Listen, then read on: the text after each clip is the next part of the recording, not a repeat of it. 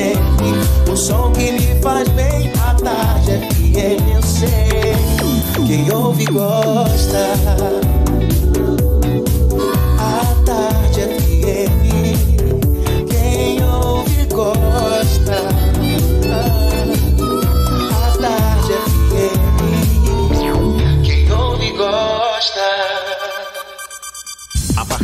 Agora, na Tarde FM, Isso é Bahia. Um papo claro e objetivo sobre os principais acontecimentos do dia. Um programa com a marca do Grupo A Tarde de Comunicação e do Bahia Notícias. Para botar tempero no começo da sua manhã. Isso é Bahia. Isso é Bahia. Apresentação: Jefferson Beltrão e Fernando Duarte. Isso é Bahia. Oferecimento. Começou a maior liquidação do ano. É a Liquida Ferreira Costa. Image. Ainda bem que existe o Image para exames de imagem. Reservato Graça. Últimas unidades com um preço especial. AutoSard. Seminovos, financiamentos e consórcios. Shopping Bela Vista, segundo piso. AutoSard Veículos. A sua loja de seminovos no Shopping Bela Vista, segundo piso. Olá, um bom dia para você, seja bem-vindo. Estamos começando mais um Isso é Bahia e vamos logo aos assuntos que são destaque nesta terça-feira, 8 de outubro de 2019. Desabamento de Marquise deixa 12 pessoas feridas em Candeias. Receita Federal libera consulta ao quinto lote de restituição do imposto de renda. Outubro Rosa, maternidade e centro de saúde oferecem exames de mamografia gratuitos. Óleo no mar gera nova crise ambiental no país. Quase 15 cursos da UFBA ficam com notas 4 e 5 no ENAD e atingem conceito máximo. CBF altera a data do jogo de Bahia e Ceará. E o Vitória volta ao Barradão nesta terça-feira para encarar o Oeste e tentar sair da zona do rebaixamento. São alguns dos assuntos que você acompanha a partir de agora no Isso é Bahia, programa recheado de informação, com notícias, bate-papo e comentários para botar tempero no começo da sua manhã. Junto comigo, Fernando Duarte. Chega mais, bom dia! Bom dia, Jefferson. Bom dia, Paulo Roberto na operação. Bom dia, nossa produção com Rodrigo Tardio e Rafael Santana. E um bom dia mais, mais que especial para quem está com a gente, tomando seu cafezinho, saindo de casa, indo para o trabalho, chegando do trabalho. Hoje a gente tem muita informação para deixar seu dia, para começar o seu dia muito bem informado. Hora do cafezinho, cadê o meu, por favor? Olha, você nos acompanha também pelas nossas redes sociais, nosso aplicativo, pela internet no atardefm.com.br e ainda pode nos assistir pelo portal A Tarde Olha nós aqui, ou então diretamente pelo canal da Tarde FM no YouTube. E claro, participar enviando mensagens pelo nosso WhatsApp 7199-311-1010. Tudo isso e muito mais a partir de agora para você.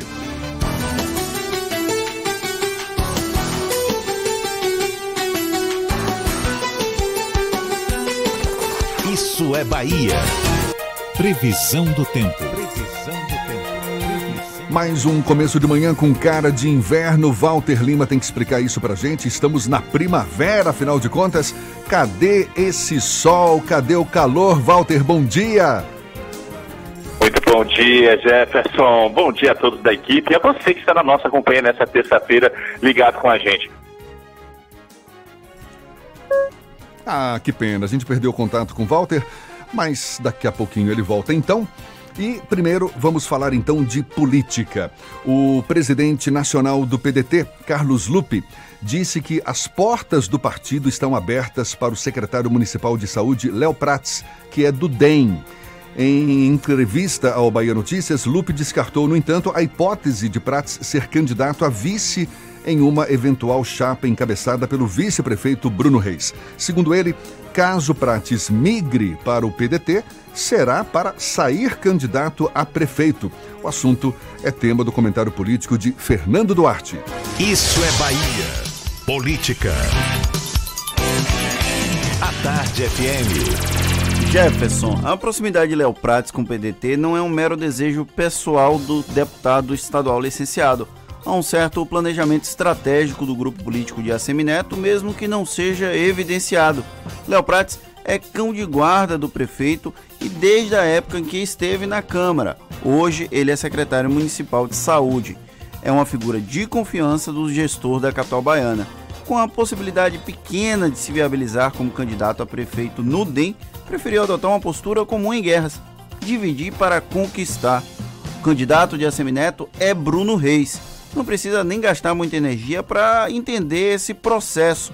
Mas, contudo, porém, no entanto, todavia, entretanto, Léo Prates ainda insiste na tese que pode vir a ser candidato a prefeito em 2016.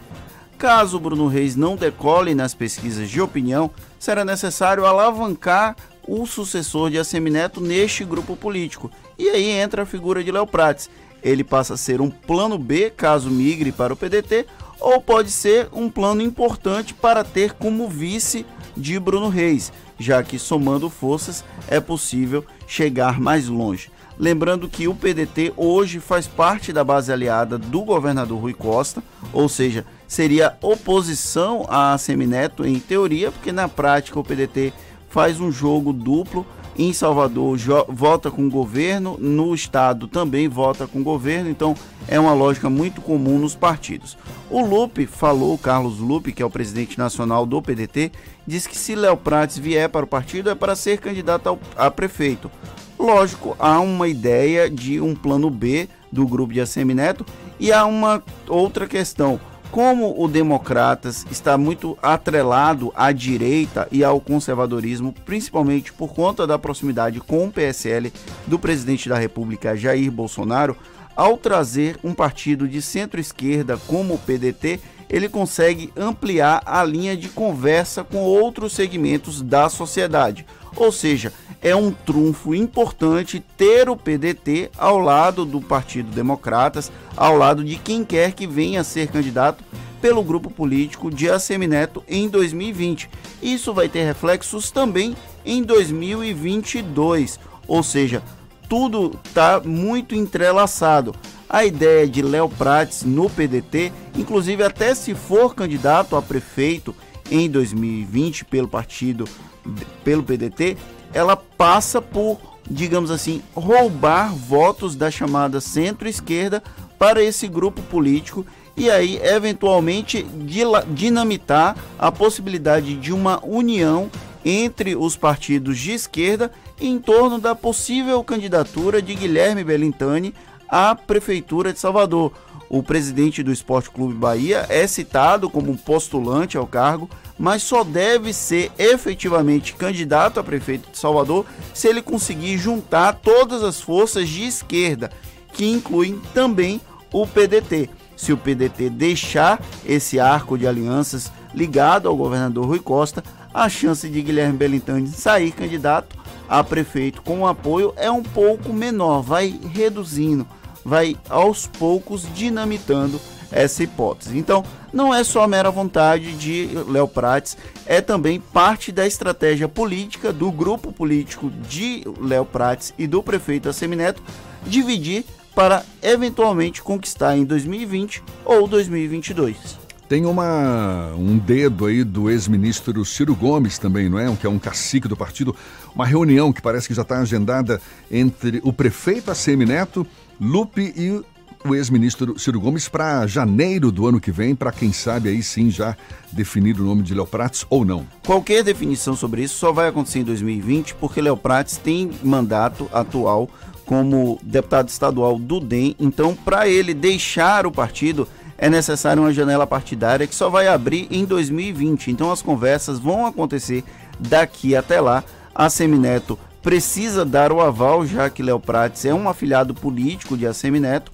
E aí, essa reunião com o Ciro Gomes, inclusive o próprio Léo Prates esteve com o ex-candidato à presidência da República pelo PDT na quinta-feira da semana passada no Ceará, sob a justificativa de que Ciro Gomes foi secretário estadual de saúde lá em terras cearenses.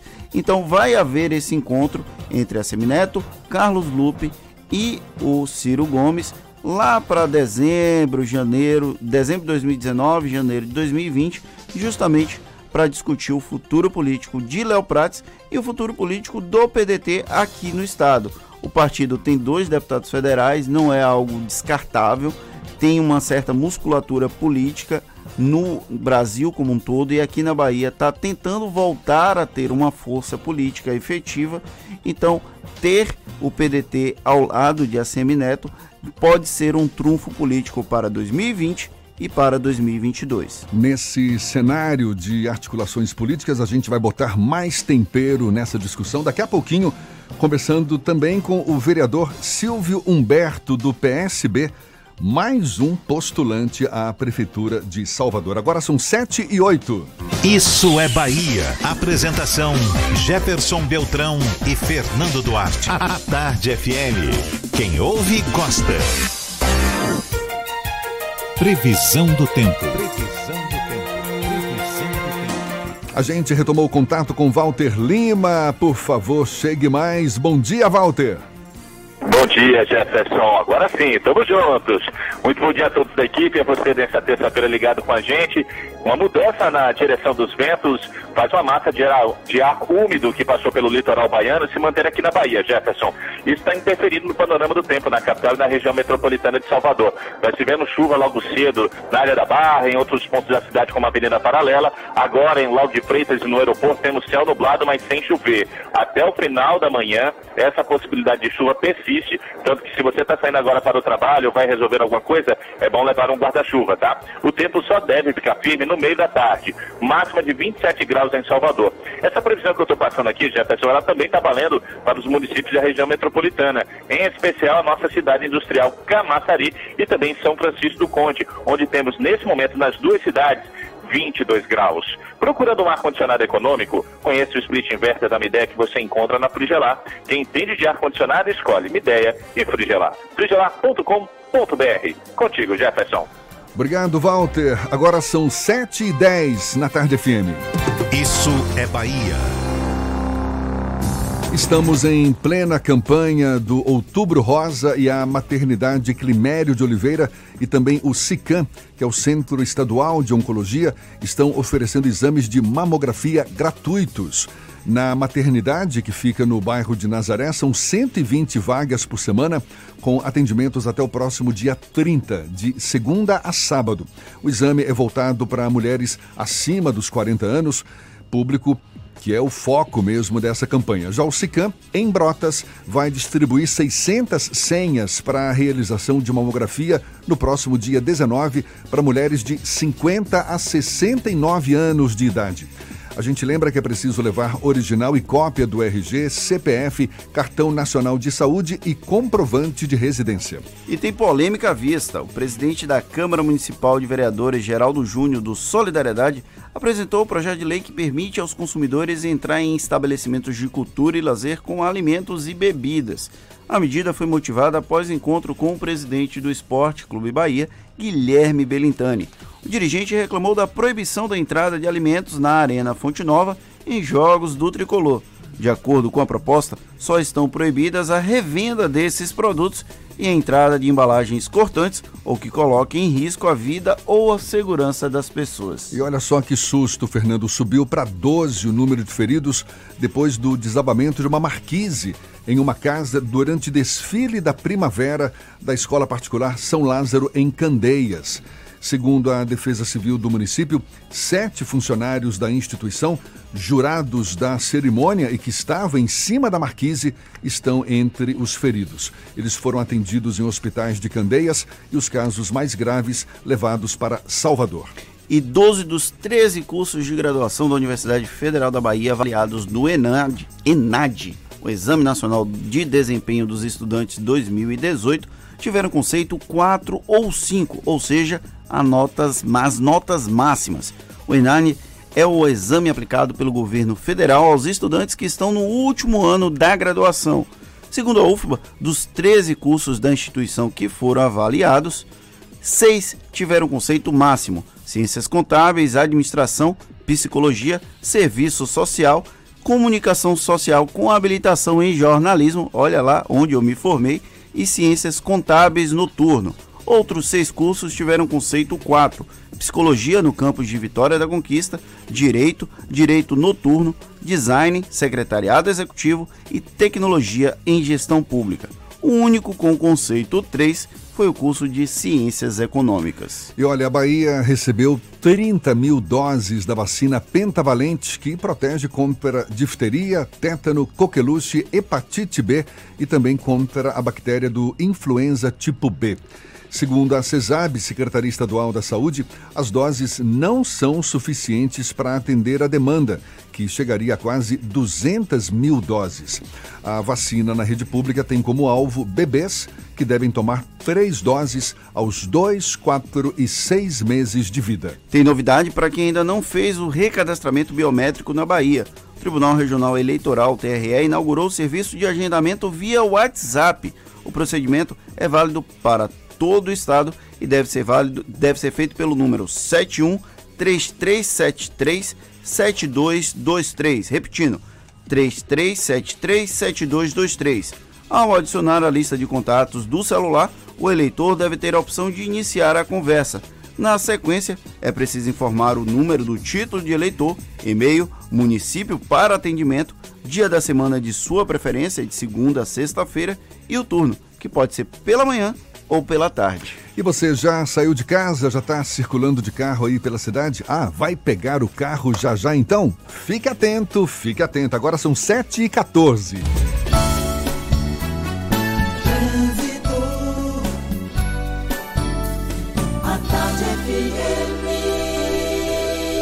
Oferecimento: Monobloco, o pneu mais barato da Bahia. 0800 111 7080. Link dedicado e radiocomunicação é com a Softcomp. Chance única Bahia VIP Veículos. O carro ideal com parcelas ideais para você. Saúde é com o SESI. Acesse www.cesesaudeba.com.br. Cláudia Menezes, o nome dela é Coragem, mas ainda está avaliando junto com o piloto se vai voar nesta manhã de terça-feira por Salvador. Mesmo assim, já está cheia de informações sobre o fluxo de veículos na grande capital. Bom dia, Cláudia! Bom dia para você, Jefferson. Bom dia de novo para o nosso ouvinte. É isso aí, mas o meu nome continua sendo Coragem, viu? Eu tenho informação sim, atenção você que estiver na região do comércio, está acontecendo um protesto agora. A primeira informação é que essa manifestação está sendo realizada aí por guardadores de carro. Eles estão encaminhadas na Avenida Estados Unidos, inclusive estão bloqueando parcialmente a via. Se puder, evite trafegar nessa região. O trânsito está ficando bem difícil por lá. Uma opção de desvio é a rua Miguel Calmon, que é uma rua paralela à Avenida Estados Unidos. Precisando de crédito imobiliário? O consórcio Embracon tem planos para você. Acesse embracon.com.br e faça uma simulação. Embracon, porque sonhar não tem limites. Jefferson. Obrigado, Cláudia. A Tarde FM de carona com quem ouve e gosta. E olhe, já já, Receita Federal libera consulta ao quinto lote de restituição do imposto de renda. Tem as notícias do esporte. CBF altera a data do jogo de Bahia e Ceará. O Vitória volta ao Barradão nesta terça-feira, agora para encarar o Oeste e tentar sair do Z4. E a gente vai conversar também com o vereador Silvio Humberto, do PSB, mais um postulante à Prefeitura de Salvador. Agora são 7h17 na tarde FM. Você está ouvindo Isso é Bahia. Chance única Bahia VIP. Super lotes de seminovos com parcelas ideais para você. Renegade X35 ou Corolla parcelas de 999. Bahia VIP Veículos, Avenida Barros Reis Retiro. Consulte condições na concessionária. No trânsito a vida vem primeiro. Escolha o petisco que vai fazer o seu gato te amar ainda mais. Os petiscos Friskies têm formatos divertidos, vários sabores e aromas diferentes que são deliciosos e irresistíveis para o seu gato sempre explorar novas sensações. Friskies, alimente a diversão do seu gato. Atenção! O Ministério da Saúde convoca para vacinação contra o sarampo todos os pais ou responsáveis por crianças de seis meses a menores de 5 anos de idade que ainda não tenham tomado as duas doses da vacina. Por isso, atenção! De 7 a 25 de outubro, leve seu filho até uma unidade de saúde e não se esqueça da caderneta de vacinação. Faça a sua parte. Proteja nossas crianças. Saiba mais em saúde.gov.br barra vacina Brasil. Ministério da Saúde. Governo Federal. Pátria Amada Brasil. Não tem jeito. Obra atrapalha mesmo. Até para você me ouvir fica complicado. Mas quando as obras terminam, ficam os benefícios. Então, se você passa por algumas das muitas obras que a Prefeitura está fazendo, como o BRT e a urbanização da Avenida 7, do Curuzu, de Ondina e de São Cristóvão, contamos com sua compreensão. Estamos trabalhando para melhorar nossa cidade. Prefeitura de Salvador. A prefeitura que mais trabalha no Brasil. Já pensou em não ter mais que ouvir esse som logo cedo? Já pensou em ouvir muitas vezes esse som? Atenção passageiros do voo. Já pensou em não precisar mais ouvir? Mínimos. Cano estourou. Vai ter que trocar toda a tubulação. Já pensou em ouvir todo dia frases como essa? Sessão de relaxamento confirmada. Com as loterias Caixa, você pode realizar muitos sonhos. Aposte em uma lotérica ou em loteriasonline.caixa.gov.br. Loterias Caixa. Já pensou? Quem olha já vê por todo lado em Camaçari. O trabalho tá barril dobrado. Quem mais precisa tem. Tem mais saúde tem. Tem mais asfalto tem. Tem mais creche tem. Olha que tem o gás que tem. Tem o BS tem. Tem novo fartamento tem. Campos e praças tem. Quem mais precisa tem. Bolsa social tem. Tem casa melhor tem. Tem mais cuidado. De Camaçari, cuidando de quem mais Com precisa. uma condição imperdível. Corra para aproveitar. Doutor? Aproveite! Audi Q5 somente neste mês com condições imperdíveis. A partir de R$ 199,990. Vinha correndo e volte de Audi. Consulte todas as condições em audi.com.br. Audi Center Salvador 3380-4032. No trânsito, dê sentido à vida. Voltamos a apresentar Isso é Bahia. Um papo claro e objetivo sobre os acontecimentos mais importantes do dia. Agora são 7h20, um bom dia para você e temos notícias com João Brandão, lá do portal do Bahia Notícias. Bom dia, João. Bom dia, bom dia a todos. Olha só, a Assembleia Legislativa da Bahia não cumpre até o presente momento um TAC, termo de ajuste de conduta, que prevê a substituição de servidores temporários contratados por REDA, que é o regime especial de direito administrativo, por aprovados em concurso. O documento assinado com o Ministério Público da Bahia em 2014 institui multa diária de dois salários, salários mínimos para, eh, pelo seu descumprimento. Ao Bahia Notícias, a promotora de justiça Rita Torinho reafirmou que não houve o cumprimento da ordem judicial.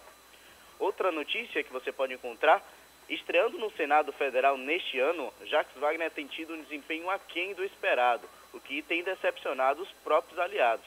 Logo após ser eleito para senador, esperava-se que o petista tivesse uma postura de um opositor contundente ao governo do presidente Jair Bolsonaro.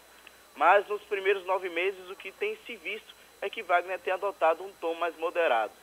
Prova disso é o número de discursos. Em comparação com os senadores baianos Otto Alencar e Ângelo Coronel, ambos do PSD, Wagner está bem abaixo. Alencar e Coronel são considerados parlamentares independentes ao governo Bolsonaro, mas não são oposicionistas ferrenhos, como se esperava do petista.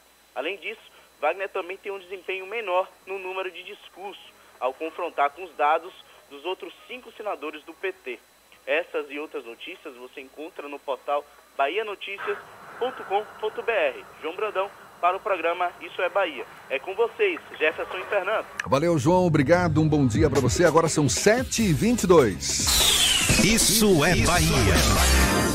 Olhe, no momento em que as articulações políticas estão a todo vapor em busca da definição de nomes para a disputa das eleições municipais de 2020, o PSB da deputada federal Lídice da Mata tem um postulante à Prefeitura de Salvador, que é o vereador Silvio Humberto. Ele não esconde o desejo de ser o nome escolhido, mas ainda precisa do apoio oficial do partido. Silvio Humberto, inclusive, é defensor de uma candidatura negra ao principal cargo da gestão pública da capital. E também nosso convidado aqui no Isso é Bahia. Seja bem-vindo. Um bom dia, vereador. Bom dia, ouvintes do Isso é Bahia. Bom dia, Jefferson. Bom dia a todos aqui do estúdio, Fernando, Rodrigo, Por demais. quê? Por que essa pretensão de sair candidato à Prefeitura de Salvador? Jefferson, se você me permite, eu vou lhe responder com uma pergunta, né, que a gente está na cabeça de todos nós. E por que não? Por que, que esse natural não acontece?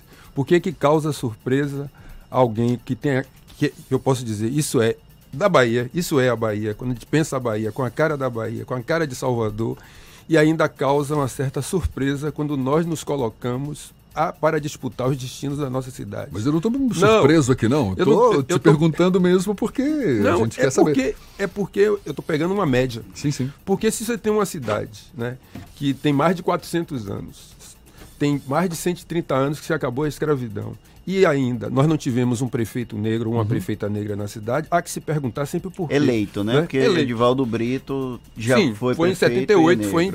E aí se pergunta, por que não? Né? Por que, que até agora o que seria natural, embora na política a gente não trabalhe com essa ideia, né? assim, isso é sempre construído. Isso não aconteceu ainda. Por que, que gerações e gerações, aqui nós temos várias gerações. Tá aí, tá aí, uma boa pergunta. Por que, que isso não aconteceu ainda? Eu sempre tenho dito, e nós sabemos, assim, a forma como esse racismo se estrutura na cidade de Salvador, se estrutura na Bahia né, e no Brasil, leva que esse, o que nós temos de melhor na nossa cidade, que é a sua diversidade étnico-racial, isso não aconteça. Nós somos as mãos e os pés dessa cidade e parece que não nos querem como a cabeça. Então, por que, que essa cidade, onde a população negra é, ajuda os outros a subir. Tem um programa de inclusão. A gente faz as escadas, as pessoas sobem a escada, pisam nas nossas mãos e não, e não nos dão as mãos para subir. Então, assim, dentro do jogo da política, né, e sempre nos colocavam assim, os partidos também têm essa lógica, dizendo assim, olha, eu defendo a igualdade racial, eu falo do enfrentamento ao racismo, mas na hora que eu tenho que colocar isso em prática, isso parece que fica só na retórica. Então, isso ajuda a entender por que, que você tem uma cidade como Salvador, e aí do ponto de vista econômico, a gente pode analisar, Salvador, 10% das, dos considerados mais ricos de Salvador, quando você compara com o que é apropriado pelos 40% mais pobres, você tem uma, uma diferença aí que vai para mais de 34 vezes. Isso é uma, é uma realidade meio que nacional, não é?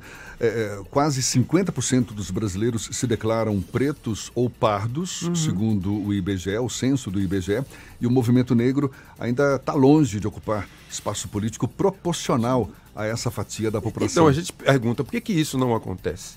Então, a forma como esse racismo se estrutura, o racismo que se estrutura na pobreza, onde a massa negra faltam as coisas, e aí você basta. Quem caminha aqui na cidade, você vai em determinados espaços onde a população negra não está.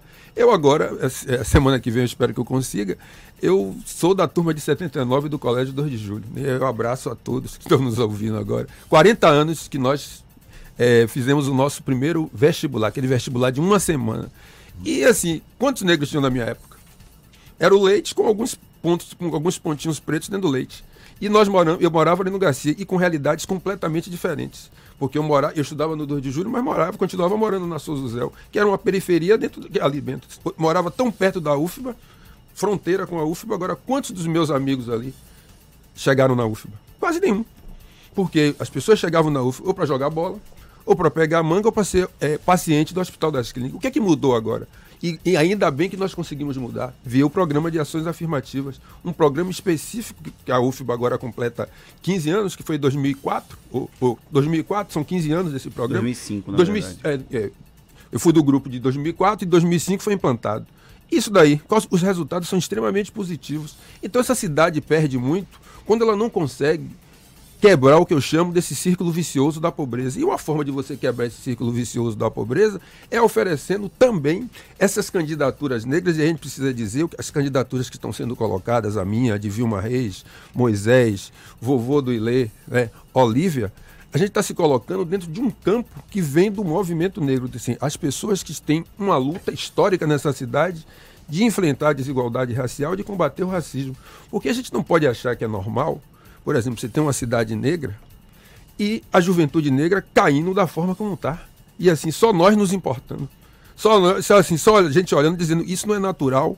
Pai, mãe, avô, avó enterrar os seus netos, enterrar os seus sobrinhos, enterrar os seus filhos. Isso só acontece com uma, uma não devia acontecer com ninguém, mas isso está direcionado e, e o que é pior, isso está sendo naturalizado, a gente tem que sempre se indignar. Eu fui, domingo, eu fui para uma reunião lá no, no, no Instituto Cultural Steve Bico, que eu sou presidente de honra há 27 anos, e quando eu passei no, no Vale do Nazaré, você encontra as famílias.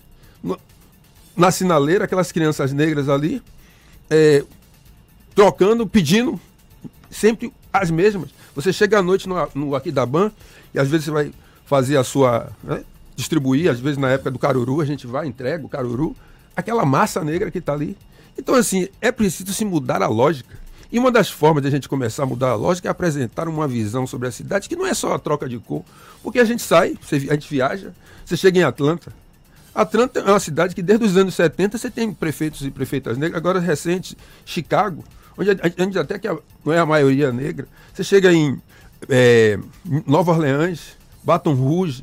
Então, assim, por que que lá acontece e por que que Salvador perde muito quando sempre dá os mesmos? O senhor Aí- citou cinco nomes, pelo menos. O senhor, Vilma Reis, Olivia Santana, Moisés Rocha.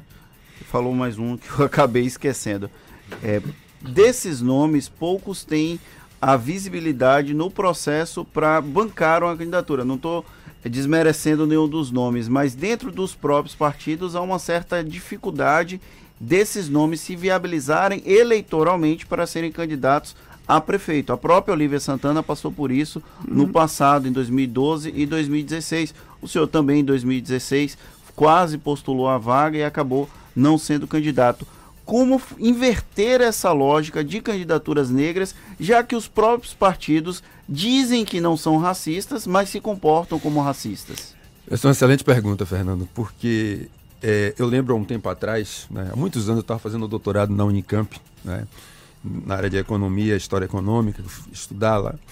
E saiu uma reportagem da Veja com, assim, com inúmeras figuras negras na capa. Inúmeras, né? E aí aquela exaltação em 97, 98, assim, olha aqui a participação negra. E dentro da, lá dentro, aí está tudo muito bom, está tudo muito bem, enquanto essa população não está disputando absolutamente nada. Né? Porque é fácil você parar as pessoas quando o outro não chega para você. Então você, pode não ser racista. Seus preconceitos não se manifestam porque você não está em confronto com o outro. O outro está parado pela pobreza. E agora o que nós estamos fazendo dentro dessa, que eu diria, de uma, dessa convergência de saindo em vários partidos, é testar até que ponto é assim, se saiu da nota de rodapé dos partidos, é assim, eu apoio todas as lutas contra a iniquidade, eu sou defensor dos princípios da justiça social, eu acredito de fato que o racismo estrutura as relações de poder, as relações sociais. Então, assim, na medida que a gente se coloca, está levando uma, uma, rea- uma reação, que eu diria, assim, por que, que os partidos seriam imunes ao que eu chamo desse racismo institucional. Porque só tem racismo institucional quando você começa a questionar a cultura das organizações, quando você chega e diz assim: cadê as pessoas negras, cadê as mulheres, cadê as mulheres negras? E na medida que não estão, tem uma regra invisível que impede dessas pessoas chegarem. Pois é, é- essa é a grande questão. A gente está conversando aqui com o vereador Silvio Humberto, do PSB, um postulante à Prefeitura de Salvador, defensor de uma candidatura negra.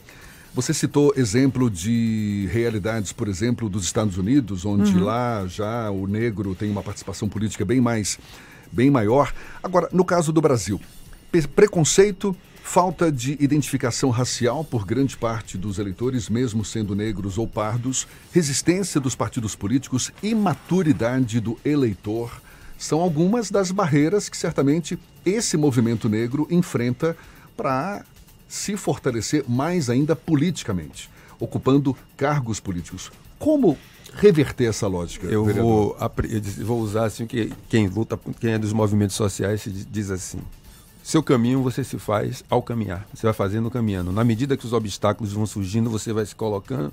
E à medida que você caminha, aí que esses obstáculos vão se, colo- vão se colocando. É evidente quando a gente fala que a gente se coloca as nossas caras. Se fosse fácil, alguém já teria sido, já teria feito. Edivaldo Brito treinou, no, no- no- ele, foi é, man- vé- o prefeito tampão naquele momento, mas mais adiante ele se colocou, né, para quem tinha a Bahia no sangue. né? E a gente vem num processo que a gente está enfrentando um sistema que estrutura poder, estrutura as relações sociais e que ainda tem mais uma característica, não só estrutura no plano é, das condições objetivas, mas vai também nas subjetividades. Né? Por isso que eu digo, Jefferson, não é, só, não é preconceito é racismo, porque o, preconceito é uma manifestação desse fenômeno. Então, o fenômeno é o racismo, a sua manifestação é o preconceito. Então, assim, na medida que nós vamos nos apresentando e que nós vamos colocando as nossas propostas de inclusão para a cidade, porque eu disse assim, como é que você resolve o círculo vicioso da pobreza? No nosso entendimento, enfrente o racismo. Em frente, porque o racismo impede das pessoas terem as boas oportunidades. O racismo está na base, por exemplo, que quando você vê a- o Rio Vermelho cheio, a barra está vazia. Porque se você tem 3 milhões de pessoas na cidade, você tem uma renda que circula, está na mão das mesmas pessoas. Quando essas pessoas migram para o lugar, os lugares quebram.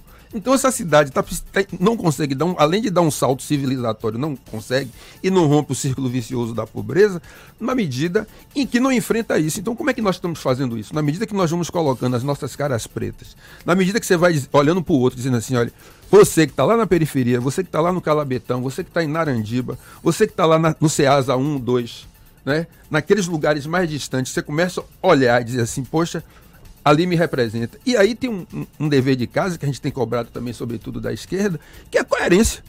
Você não pode falar de justiça social e na hora que você tem chance de se posicionar, você adota a reconfiguração do que eu chamo de um novo mito da democracia racial. Então, assim, ou nós enfrentamos esse mito, que eu gostaria até que fosse um mito da democracia, que nós estivéssemos na democracia racial. Porque estando na democracia racial, eu estaria falando sobre outra coisa. Essa cidade estaria em um outro patamar.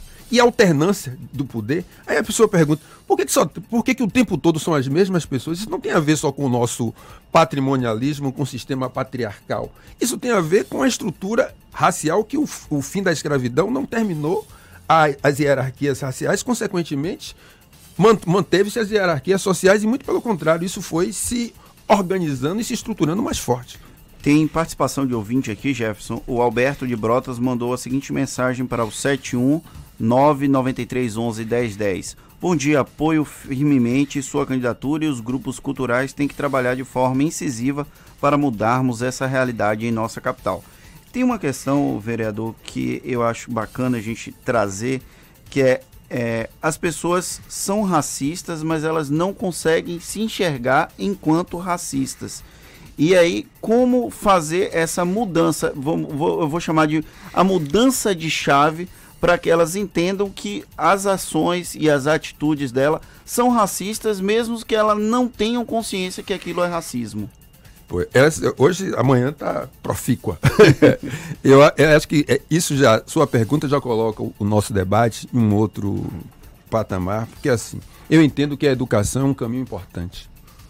Embora a educação, uma educação antirracista, porque você pode ter uma educação que venha reforçar o racismo. Né? Mesmo porque se a gente pensa o que foi o antissemitismo gerado na Alemanha, as pessoas eram educadas, o povo alemão sempre foi um povo educado. Mas tem uma educação voltada para o fascismo. Então, assim, essa, essa é pedagogia antirracista. E o que o movimento negro tem apresentado, e eu conversando com o pessoal também, os afro-americanos, a gente tem uma, uma máxima, né? Quem luta por liberdade sempre inclui. Então, assim, o que a gente precisa é, é destruir alguns muros. Ou a gente vai se conversar, e aí, muito mais do que o tapinha nas costas, dizer assim, pô, tá, é, você é legal, mas assim, do ponto de vista econômico, a cidade perde quando essa massa não vai. Essa cidade tem um potencial enorme. Veja o que está acontecendo do ponto de vista da estética, do ponto de vista dessa moda negra que tem sido produzida. Eu tenho uma gravata que eu uso na câmara, né? Que é uma, da- uma gravata da Agudá, né? Que é com os motivos é, afro, africanos. Ele fez uma gravata. A gravata causa um assim, pô, esse gravata bonita. Eu disse, por que, que vocês não usam? Né? Se isso é a cara da Bahia. Quando você sai daqui, você vai para fora, o que é que lhe leva? Onde é a sua identidade? É europeia? Não, é a sua identidade é afro-baiana. Então, assim, você tem essa massa negra e eu acho que a gente tem um potencial enorme para trabalhar com a cultura, para trabalhar com a economia criativa, que precisa romper com isso, porque senão a gente vai ficar nesse círculo vicioso impedindo. Porque, qual é o grande problema, Fernando? E ouvintes, assim, o racismo, eu sempre digo, é uma grande perda de tempo. Racismo e sexismo, quando se juntam, é uma grande perda de tempo e de energia. Porque imagine, você precisa convencer o outro. Imagine, você que está me ouvindo, convencer o outro que você é um ser humano. Porque o que o racismo tira é sua capacidade, é a sua humanidade. E aí você precisa passar pela fase e dizer assim, olha, você é um ser humano. E aí, a partir daí, tudo que vem de você, como enquanto ser humano, precisa ser valorizado. Então, essa nossa luta é para reconhecer essa humanidade.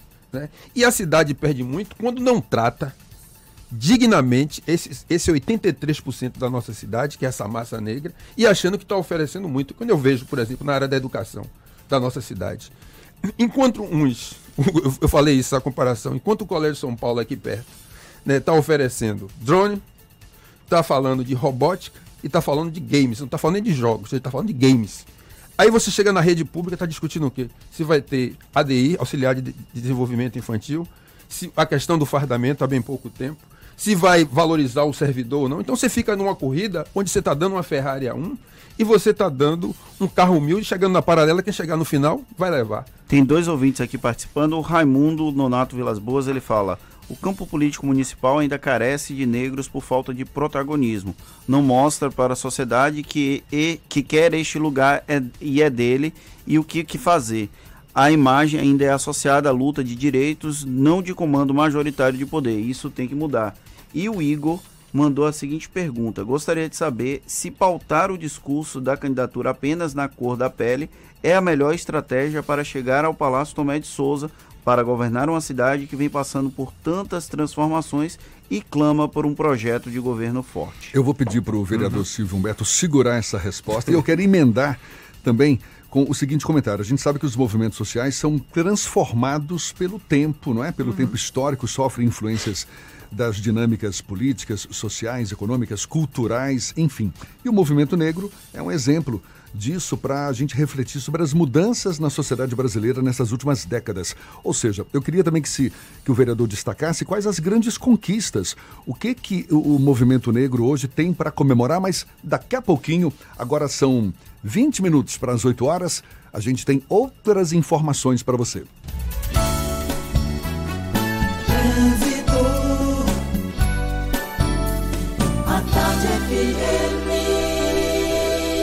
Oferecimento: Monobloco, o pneu mais barato da Bahia. 0800 111 7080. Link dedicado e radiocomunicação é com a Softcomp. Chance única Bahia VIP Veículos. O carro ideal com parcelas ideais para você. Saúde é com o SESI. Acesse www.sesesaudeba.com.br. Cláudia Menezes tem novidades para gente. Cláudia. Jefferson, olha, no comércio, a manifestação dos guardadores de carro foi encerrada, a via está liberada, mas o trânsito ainda está complicado nessa região. Então, se você está na contorno, descendo para o comércio, uma opção de desvio é a rua Miguel Calmon. E você que está saindo de plataforma agora, vai para a calçada lá no subúrbio. Tem lentidão na suburbana desde o Lobato, por causa dos reflexos de um ônibus quebrado nas imediações ali do trecho da Capelinha. Apesar dessa lentidão, não vale um desvio para a estrada da Base Naval de Aratu, porque também tem lentidão na estrada da base naval. E esse trecho na suburbana não é um trecho longo, você vai levar cerca aí de no máximo 20 minutos para passar por ele. Começou a semana Outlet da Fast Shop, as melhores marcas com as melhores ofertas. Aproveite descontos de até 40%. Baixe o app ou confira em uma de nossas lojas. Fast Shop, Jefferson. Obrigado, Cláudia. A Tarde FM de carona com quem ouve e gosta. A gente faz um intervalo. 19 minutos para as 8 horas e daqui a pouquinho a gente continua o papo com o vereador Silvio Humberto do PSB aqui na Tarde FM. Você está ouvindo Isso é Bahia.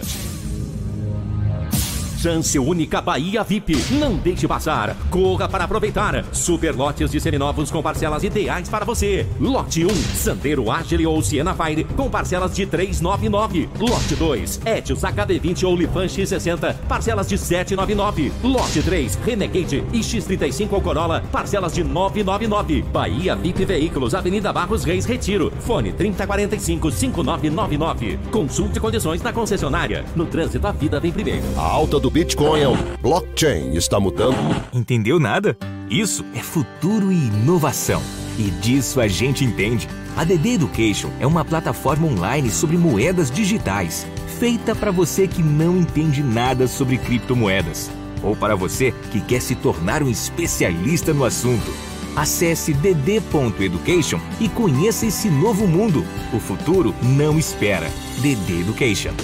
Você sabia que na Monobloco os pneus velhos deixados pelos clientes podem virar chachim, cadeira e até asfalto? E que a Monobloco apoia o esporte amador e a cultura? E que também na Monobloco uma parte do lucro do serviço do seu carro você pode direcionar para algumas instituições beneficentes? Não sabia? Então se ligue. Monobloco faz tudo de mecânica e tem o pneu mais barato da Bahia. Água de Meninos, Lauro de Freitas e Abrantes.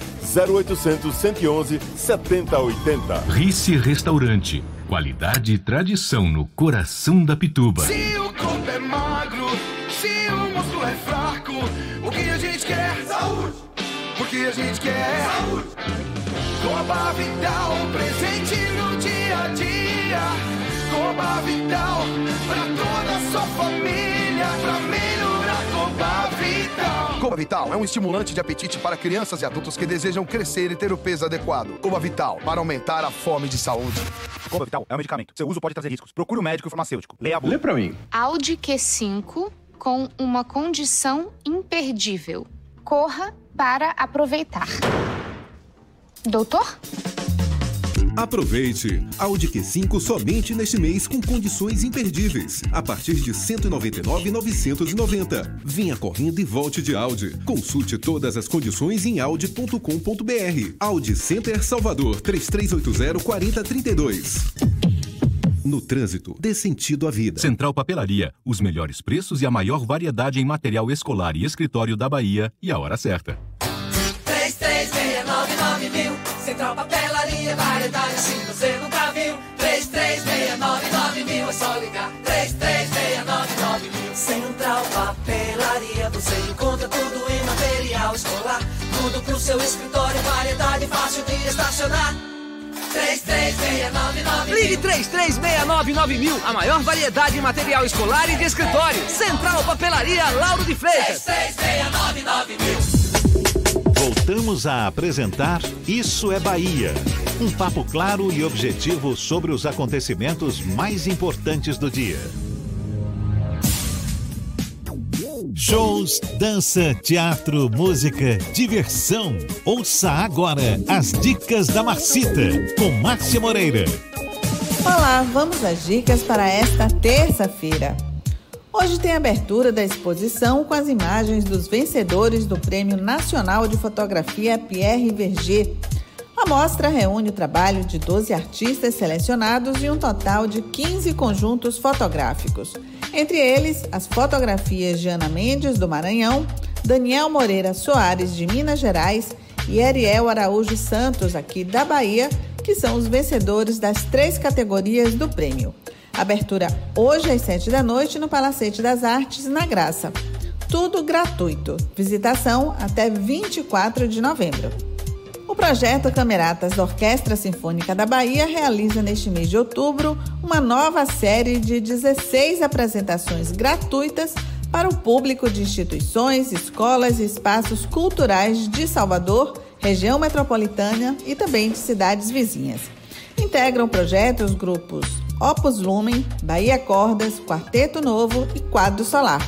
Amanhã, às 8h30 da manhã, tem ensaio aberto da Camerata Bahia Cordas na sala de naipe do Teatro Castro Alves. No mesmo horário, só que no foyer do teatro, tem ensaio da Camerata Quarteto Novo. Tudo gratuito. Uma molécula que causa visões, pensamentos e sentimentos. Esse é o tema de DMT, a molécula do espírito, livro do médico psiquiatra e pesquisador norte-americano Rick Strassman, que foi traduzido para o português e tem lançamento aqui em Salvador. Com entrada gratuita, a programação terá palestras com dois pesquisadores brasileiros do chá ayahuasca, que tem o DMT.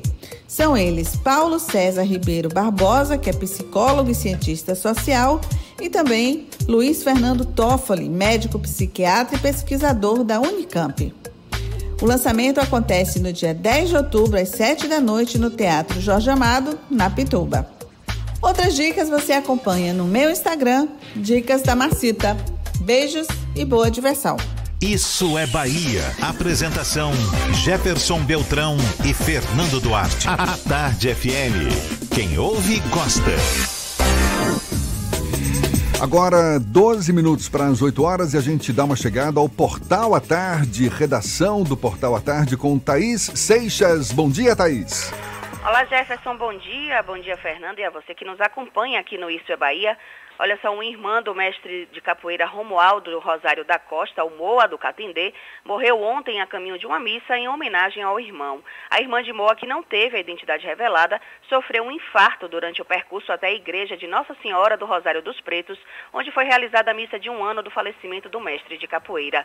A irmã de Moa será sepultada logo mais às 11 da manhã no cemitério Ordem Terceira do São Francisco, no mesmo local onde o corpo de Moa está enterrado. E olha só, a refrigeração do desembarque internacional do aeroporto de Salvador será desligada a partir de hoje, quando tem início a nova etapa de reforma no sistema. A intervenção segue até o próximo dia 21 de outubro. Enquanto isso, climatizadores portáteis serão distribuídos na área. Com as obras serão instaladas 11 novas máquinas de split, com um investimento total de 3 milhões de reais.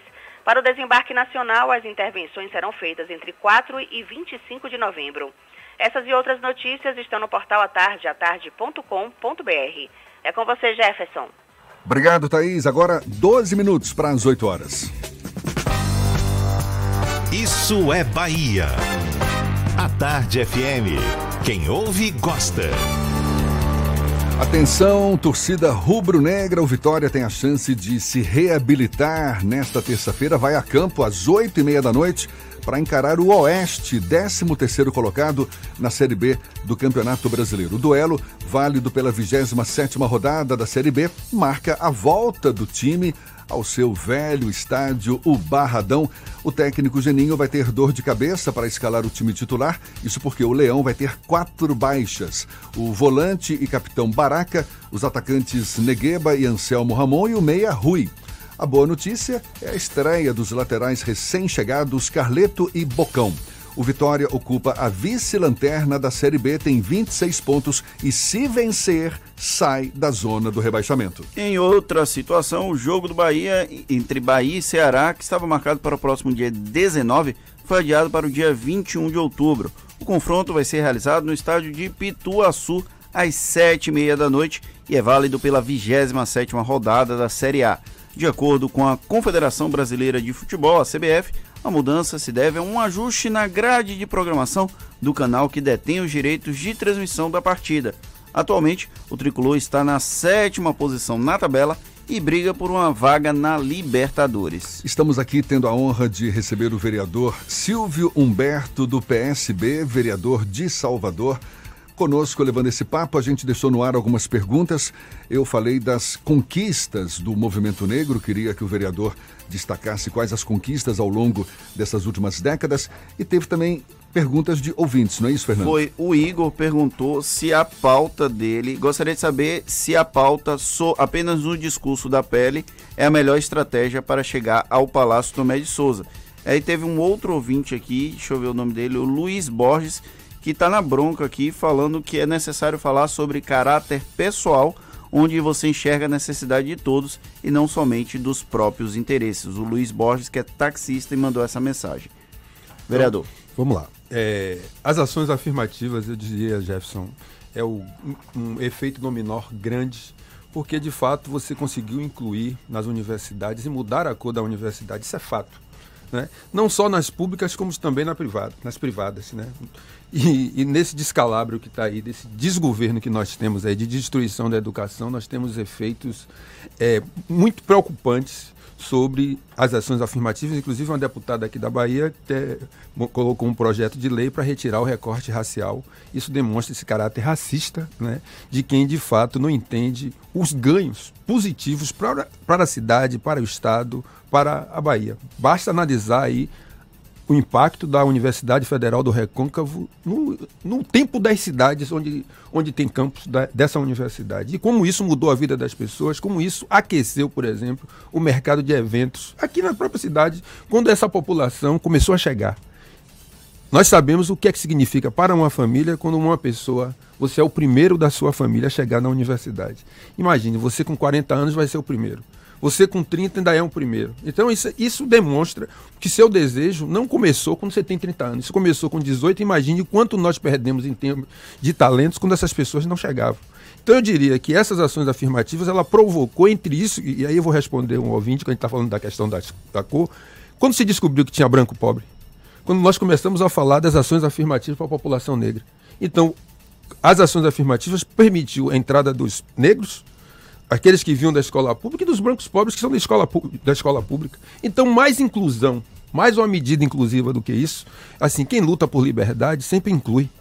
Então, a nossa luta tem sido sempre uma luta de incluir as pessoas. E quando nós enfrentamos o racismo, porque nós entendemos que enfrentar o racismo é você é estimular né, potencializar o que as pessoas têm de melhor, porque você vai conseguir romper uma barreira que impede que essas pessoas sejam plenas. Então, na medida que você tem políticas de inclusão, de promoção da igualdade racial, que eu diria para valer, isso tem impacto social, isso tem impacto econômico, isso tem impacto em termos de perspectiva. Eu venho de um instituto que há 27 anos vem promovendo ações afirmativas, o Instituto Cultural Steve Bico, vem mudando a vida de muita gente. Tem gente hoje com mestrado, com doutorado na área de medicina, na área de direito, muita gente. A gente tem um programa que eu considero fantástico, que é estimular a juventude para a área da ciência e tecnologia, chamado Oguntec né? Porque você não pode achar que todo cientista tem que parecer com Einstein. A gente traz André Rebouças, traz Teodoro Sampaio. Então, essas são elementos, e eu conversando com os estudantes recentes, que a gente fez um projeto lá na Câmara chamado Dia Municipal da Ciência, Tecnologia e Inovação, eu fui conversar no Alberto Valença. E lá eu digo para os estudantes, por que, que você é, gosta de celular, tem celular, joga e não gosta de física, química e matemática? Não tem celular sem essas disciplinas. Então, assim, essa é uma forma que nossos projetos que a gente tem feito, como isso inclui e como isso vai mudando a vida das pessoas. Então, o nosso debate não é só de cor. A cor, as pessoas me chamaram aqui por quê? Por que, por que, que eu estou aqui? Porque o que é que tem de inusitado nisso? É o fato de você ter uma pessoa negra política e que está se colocando, que está se colocando agora como, dentro de uma cidade que nunca teve dessa forma, várias candidaturas negras. Então, o que a gente tem colocado, Fernando e, e Jefferson, é assim, é uma visão que está se apresentando onde as pessoas são o centro gente que faz a diferença. Né? Por isso que a gente é, é isso que eu estou colocando. É para além da cor. É uma visão de mundo que inclui. Vereador, uma última pergunta bem rapidinha.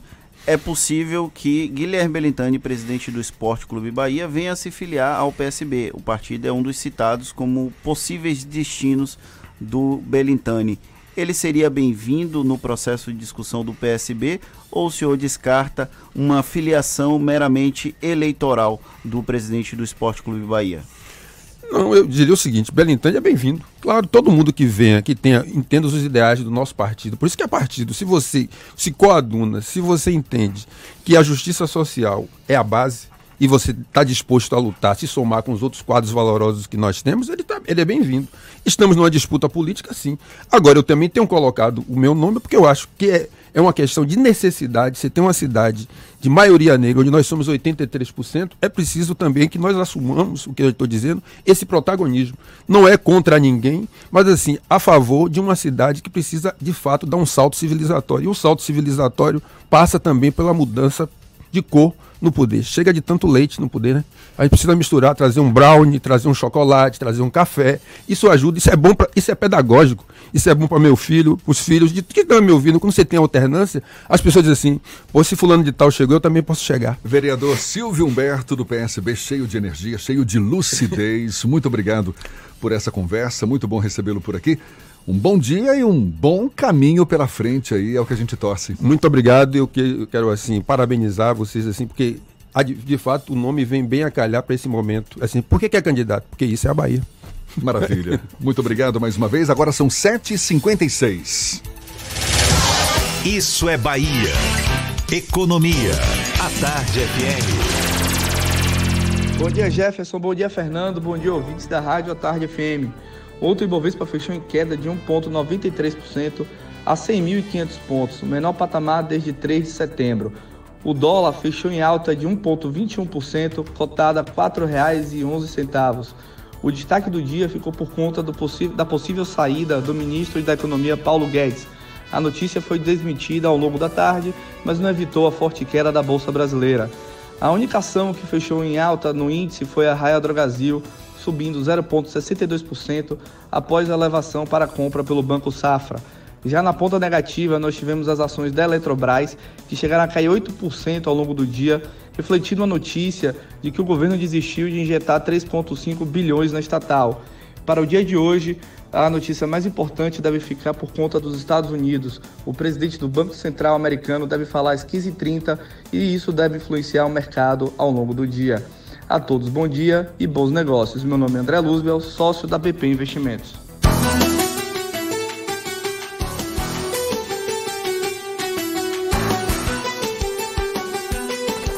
Isso é Bahia.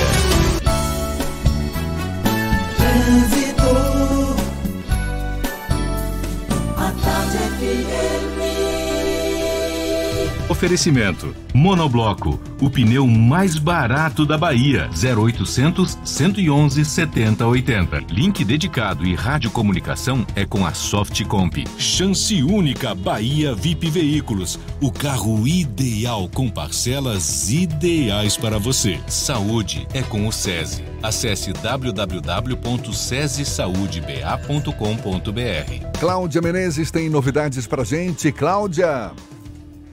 Everson, meu papo aqui com você, motorista, que está saindo da rótula do abacaxi, vai para a Cidade Baixa. Evite ir pela Via Expressa, o trecho final está bem carregado agora no acesso a Jequitá, e a melhor opção é a Avenida Bonocô, que tem intensidade, mas não é congestionamento, e depois o Vale de Nazaré está livre. Elimine os focos do mosquito Aedes todos os dias.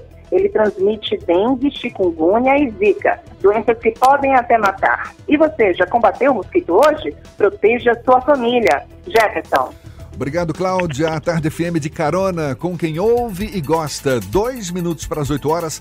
A gente volta já já e para falar para toda a Bahia. É um instante só.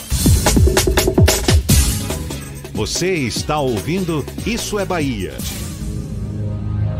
Chance única Bahia VIP. Super lotes de seminovos com parcelas ideais para você. Etios HB20 Olifan X60, parcelas de 799. Bahia VIP Veículos, Avenida Barros Reis Retiro. Consulte condições na concessionária. No trânsito, a vida vem primeiro. É primavera. Viva todas as cores dessa linda estação. Uma campanha da Terra Verde Paisagismo. Projeto, execução e manutenção dos jardins. Terra Verde, a sua empresa de paisagismo. Ligue 7133544469. Você já tinha muitas razões para ser Team Black. Agora tem ainda mais com um super bônus. Além de diversão em dobro com 8 GB para assistir muitos vídeos, 8 GB de internet e redes sociais ilimitadas, você ganha mais 2 GB para usar como quiser por 12 meses. Tudo isso a partir de 119,99 reais por mês. Vá a uma loja, traga o seu número para Tim e aproveite. Venha ser Team Black. Saiba mais em tim.com.br. Quem olha já vê por todo lado em Camaçari. O trabalho tá barril dobrado. Quem mais precisa tem. Tem mais saúde tem. Tem mais asfalto tem. Tem mais creche tem. Olha que tem o gás que tem. Tem o. Tem novo fartamento tem. Campos e praças tem. Quem mais precisa tem. Bolsa social tem. Tem casa melhor tem. Tem mais cuidado. Prefeitura de tem. Camaçari, cuidando de quem mais precisa. A Uber é pra você que gosta de decidir como andar por aí. Ela te oferece muitas formas de pagar, para você chegar cada vez mais longe. Dinheiro, pré-pago, débito ou crédito. Vamos do jeito que for melhor para você? Então, baixe o app da Uber e pague como quiser. Uber. Para você, para todos. Vamos! Valeu o teu sorriso, o nosso amor aconteceu.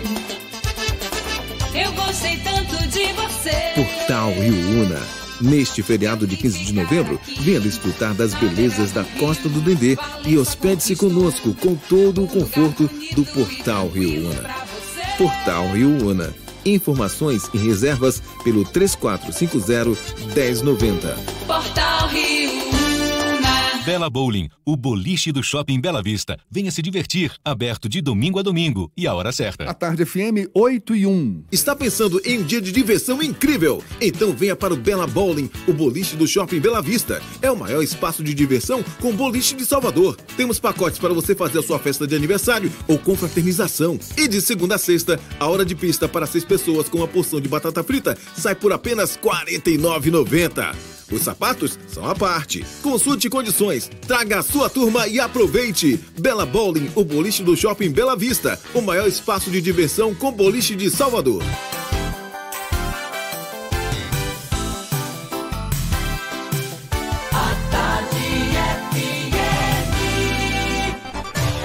Atenção, emissoras afiliadas à Tarde FM.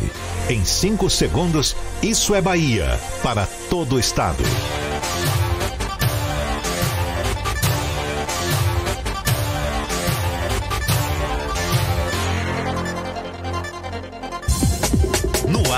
Isso é Bahia.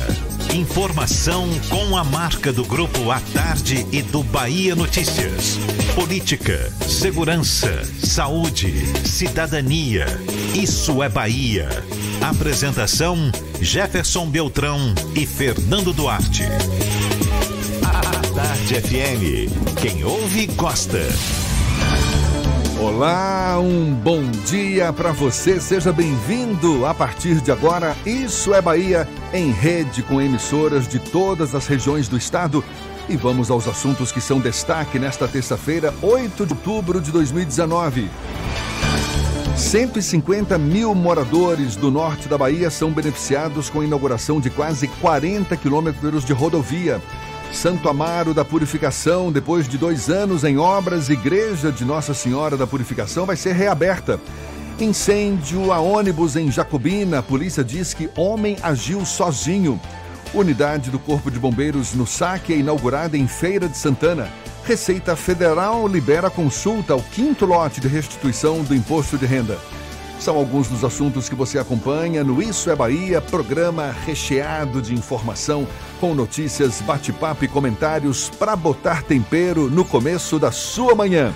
Junto comigo, Fernando Duarte, agora caprichando nesse bom dia para toda a Bahia, Fernando. Bom dia, Jefferson, bom dia. Eita, quase que não sai a voz. Bom dia, Jefferson, bom dia, Paulo Roberto, bom dia, Rafael Santana e Rodrigo Tardio na produção do Isso é Bahia e um bom dia mais que especial para Cidade FM de Luiz Eduardo Magalhães, Itapuí FM de Itororó, Eldorado FM de Teixeira de Freitas, RB Líder FM de Rui Barbosa, Serrana Líder FM de Jacobina, Baiana FM de Itaberaba, 93 FM de Jequié, Interativa FM de Itabuna, Ativa FM de Eunápolis e Cultura FM de Paulo Afonso. Olha, você também nos acompanha pelas redes sociais, nosso aplicativo, pela internet no atardefm.com.br e pode também nos assistir pelo portal A Tarde ou pelo canal da Tarde FM no YouTube.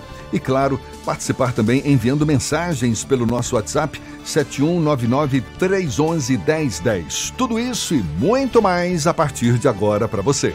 Isso é Bahia. Previsão do tempo.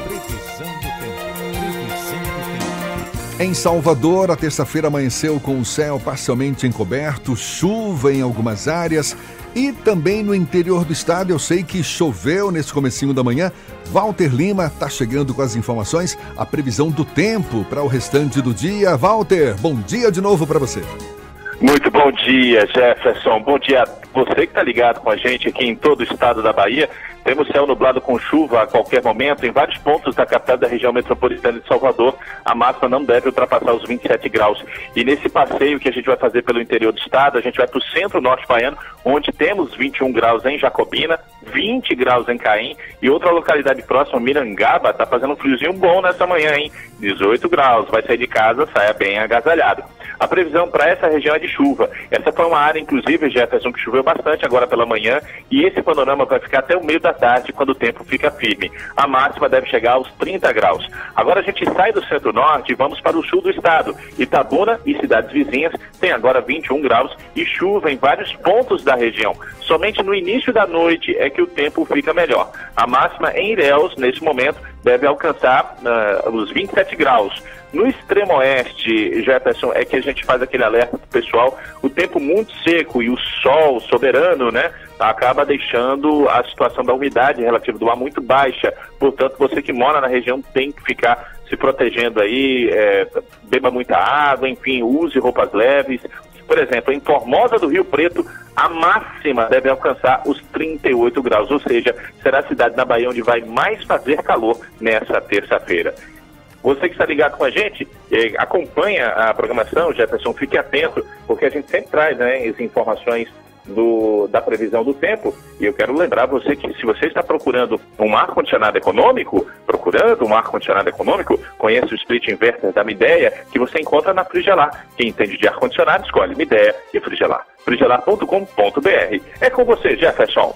Obrigado, Walter. Agora são 8 e 7 E olha só que lamentável, né? O Brasil registra em menos de cinco anos mais um crime ambiental. Tudo leva a crer, pelo menos. Enfim, as investigações ainda estão em andamento, mas há quem diga que foi sim um crime ambiental. Depois do rompimento das barragens de Mariana e Brumadinho, em Minas Gerais, teve também as queimadas na Amazônia. Enfim, agora é a vez de o litoral da região Nordeste sentir os efeitos de um grande vazamento de petróleo. Você acompanha mais informações com Rafael Santana.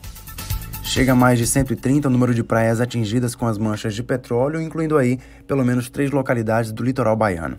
Até o momento, as manchas já apareceram nos estados de Sergipe, Maranhão, Piauí, Ceará, Rio Grande do Norte, Paraíba, Pernambuco, Alagoas e Bahia e seguem agora em direção ao sul do país. Já há registro de mortes de peixes, tartarugas marinhas e até aves. Uma das medidas emergenciais para evitar mais mortes é adiar a soltura de filhotes de tartarugas no mar. O engenheiro de pesca do projeto Tamar em Sergipe, César Coelho, traça um panorama da situação. É, o óleo chegou em dois momentos. Há duas semanas atrás ele apareceu é, em Sergipe, né? até então só tinha chegado até Maceió, Alagoas. E semana passada ele chegou com maior volume, inclusive em todo o estado de Sergipe e em três municípios da Bahia, Jandaíra, Conde e Esplanada. Em decorrência dessa situação, nós tomamos essa medida de acompanhar as fêmeas no processo de desova e os filhotes, reter os filhotes que estão a nascer. A gente está segurando esses filhotes para é, liberação num momento e um local oportuno. Ele ainda explica o que deve ser feito quando um banhista encontrar um animal contaminado ou a areia da praia com produto oleoso. Estamos sinalizando para a população que em caso de encontrar uma tartaruga oleada ou que mesmo que seja presença de óleo na praia que não tenha atividades de, de limpeza, isso deve ser reportado ao IBAMA, ao ICMBio e às prefeituras locais. No caso de uma tartaruga, o mais importante é manter em contato conosco ou com o programa de monitoramento de praia, que é realizado pela Petrobras, para que o animal seja recolhido. De acordo com o IBAMA, o produto nada mais é do que petróleo puro e existe a suspeita de que tenha sido gerado a partir de uma limpeza ilegal de tanques de navios petroleiros. Em nota oficial, a Petrobras informou que não produz o material. Rafael Santana, para o Isso é Bahia. E o ministro do Meio Ambiente, Ricardo Salles, anunciou que mais de 100 toneladas de borra de petróleo já foram retiradas do litoral do Nordeste desde o início de setembro. Segundo ele, as equipes do IBAMA, Marinha, ICMBio e outros órgãos ambientais têm atuado junto aos 42 municípios afetados pelas manchas. Pois é, esse impacto ambiental e os desdobramentos políticos causados a partir dessa poluição nas praias do Nordeste são tema do comentário de Fernando Duarte. Isso é Bahia. Política. Tarde FM. Jefferson, é uma preocupação premente nossa da politização desse caso das manchas de óleo encontradas aqui na, no litoral do Nordeste. O presidente da República, Jair Bolsonaro, ontem falou, eu vou ler exatamente o que ele disse. Abre aspas, é complexo, existe a possibilidade, temos no radar um país que pode ser da origem do petróleo e continuamos trabalhando da melhor maneira possível para dar uma, não só uma satisfação à sociedade, bem como colaborar na questão ambiental. O Bolsonaro estava se referindo à possibilidade do petróleo ter origem na Venezuela, um estado vizinho, um país vizinho que entra em beligerância, em litigância com o país, principalmente nas questões ideológicas. A Venezuela é governada pelo chavismo há algum tempo, agora ele tá, ela está sob o comando de Nicolás Maduro e é um adversário político do grupo que conquistou o poder aqui no país. Há uma tendência então à politização desse caso. A investigação aponta que o petróleo teria vazado teria sido despejado no mar por algum tipo de navio que fez limpeza dos tanques no Oceano Atlântico, muito provavelmente. Caso a origem se confirme sendo da Venezuela, a Venezuela deve responder pelo impacto ambiental dessa questão, seja o país ou seja o navio que foi responsável por essa questão. Mas é preocupante uma politização excessiva desse caso. Por quê?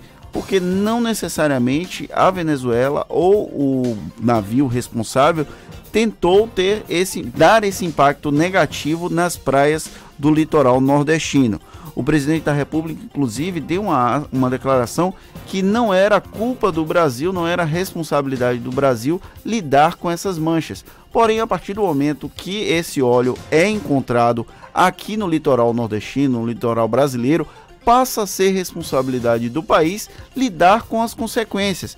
Mesmo que venha a ser ressarcido no futuro, o problema hoje não é um problema da Venezuela, é um problema brasileiro. Então precisa ser solucionado pelos órgãos competentes que já estão fazendo avaliação, tanto o IBAMA, ICMBio e a própria Petrobras que tem feito a análise do material. Temos que tomar muito cuidado para não causar um excesso de politização de questões, inclusive que não passam pela politização a exemplo do óleo encontrado nas praias do litoral nordestino. Deixa eu fazer uma observação aqui, Fernando. A gente disse que o ministro do Meio Ambiente, Ricardo Salles, sobrevoou ali o estado de Sergipe, o litoral, as praias de Sergipe. Agora, isso somente 30 dias após o início do problema. Não demorou demais, não? Demorou, mas eu acredito que também eles não tinham noção do impacto dessa, dessas manchas de óleo. Ele começou no litoral norte do Nordeste e aí foi descendo tanto que a Bahia, o primeiro registro aconteceu somente na semana passada. Então não se tinha noção que o impacto seria tão grande. Às vezes é possível encontrar algum tipo de betume, algum tipo de pinche. Quem andou pelas praias aqui do litoral nordestino, aqui do litoral da Bahia, inclusive, já pisou numa mancha de pinche, teve trabalho para tirar aquela mancha do pé. Então é possível que apareçam manchas eventuais de óleo. O problema é que a proporção foi crescendo e o governo demorou um pouco para responder, como você falou. Mas a questão é que talvez a análise do impacto ambiental só veio acontecer depois que se espraiou por todo o litoral do Nordeste e não ficou concentrado naquela região onde inicialmente foi localizado. Tá certo, agora são 8 e 14 Olha, a gente vai conversar já já com o secretário estadual da Saúde, Fábio Vilas Boas. A gente sabe que aqui na Bahia, oito casos de sarampo foram confirmados pela CESAB. Este e outros assuntos estão na pauta nesta conversa com o secretário Fábio Vilas Boas. Primeiro, a gente dá um pulo à redação do Bahia Notícias, onde João Brandão tem novidades pra gente. João, bom dia. Bom dia. Olha, quatro municípios baianos com estiagem tiveram decretos de emergências reconhecidos pela União. A informação foi divulgada hoje no Diário Oficial. Conforme a relação, os municípios do estado são Aracatu e Caraíbas, no sudoeste, Barrocas, na região cisaleira, e Maracás, no Vale do Jequiriçá. Dos quatro municípios, Caraíbas tem a maior população afetada em termos relativos. Conforme decreto da prefeitura local, 94% dos moradores tiveram algum prejuízo com a estiagem. A partir da vigência dos decretos, as prefeituras podem realizar compras sem licitação, além de contar com a operação carro-pipa. E olha só, uma notícia de agora. Quatro policiais civis baianos entre eles a titular da Delegacia de Repressão a Furtos e Roubos, a delegada Carla Ramos, foram presos durante a operação deflagrada pela Corregedoria da Polícia Civil nesta segunda-feira. Mas, segundo informações da repórter Cláudia Cardoso, já foi expedido habeas corpus e aguardam a soltura. Foram alvos, além da delegada, uma escrivã e dois investigadores. A Polícia Civil, através da sua corregedoria, investigou a denúncia de excessos que teriam sido praticados por equipes da Delegacia de Repressão a Furtos e Roubos da Bahia. Mais detalhes dessa notícia você encontra no baianoticias.com.br. João Brandão para o programa Isso é Bahia. Jefferson e Fernando, é com vocês. Obrigado, João. Agora, 8 e 16 nós falando para toda a Bahia. Começamos então o nosso giro pelo interior do estado. E vamos primeiro para Teixeira de Freitas, extremo sul da Bahia, lá na Eldorado FM. Já já, seja bem-vindo. Bom dia, já já. Bom dia, Jefferson. Bom dia, Fernando. Bom dia, Paulinho, nosso operador da mesa aí. Paulinho, aperte o play. Olha, as informações aqui no extremo sul, Jefferson, é no dia de ontem foi inaugurado no Conjunto Penal de Teixeira de Freitas as novas instalações do módulo de vivência semi-aberto. A cerimônia reuniu o secretário de Administração Penitenciária e Ressocialização, o Nestor Duarte, o superintendente de gestão prisional, o major da PM Júlio César Ferreira, o diretor do Conjunto Penal de Teixeira de Freitas, o tenente-coronel da PM, Osíris Moreira, e representante do, da Prefeitura do município de Teixeira de Freitas, o chefe de gabinete, do gabinete aqui, né, o Herbert, o Herbert Fernandes Chagas. E na noite de ontem, da segunda-feira, Jefferson, na rodovia BA 284, que liga os municípios de Itamaraju e Jucuruçu, um grave acidente, lamentavelmente, o Jefferson matou duas pessoas. A equipe da Polícia Civil de, Itamaraju e o Departamento de Polícia Técnica também foram notificados para proceder o levantamento cadavérico e remoção do corpo para o IML de Itamaraju. As vítimas identificadas foram José Alves dos Santos e seu filho José Carlos dos Santos. Ambos, Jefferson, são moradores do distrito de Nova Alegria, pertencente ao município de Itamaraju. Da redação da Eldorado FM 98,9, a primeira em nossos corações, para o programa Isso é Bahia. Jefferson. Obrigado, já já. E olha, daqui a pouco a gente vai até Rui Barbosa conversar com Heraldo Maciel da RB Líder FM. Agora são 8 e 18 O assunto agora é saúde. Dados da Organização Mundial da Saúde revelam que os casos de sarampo estão surgindo em níveis alarmantes mundo afora. No Brasil, os casos da doença aumentaram desde o ano passado. Aqui na Bahia, oito casos de sarampo foram confirmados pela Secretaria da Saúde do Estado. Isso no começo de outubro. Sete em Santo Amaro da Purificação e um em Jacobina. Além desses, houve casos de pacientes que estiveram fora do estado antes de apresentar a doença. A Secretaria de Saúde do Estado vem reforçando a importância da prevenção para que a doença não se propague no Estado, a exemplo do que já está ocorrendo com São Paulo, Pará e Rio de Janeiro. Quem conversa conosco sobre este e outros assuntos é o secretário estadual da Saúde, Fábio Vilas Boas. Seja bem-vindo, um bom dia, secretário. Bom dia, Jefferson, Fernando, todos aqui da Tarde FM satisfação muito grande estrear aqui nesse novo espaço. Um dos grandes desafios da CESAB é chegar até as crianças, especialmente aquelas que moram nas periferias. A gente tem aí essa campanha de vacinação contra o sarampo. Qual a estratégia que a CESAB está utilizando para atingir esse público que também está dentro do público-alvo? O maior desafio hoje é proteger as crianças principalmente as crianças com menos de 12 meses, porque no cartão da vacinação a mãe vai ver lá que é para dar tríplice viral a partir dos 12 meses.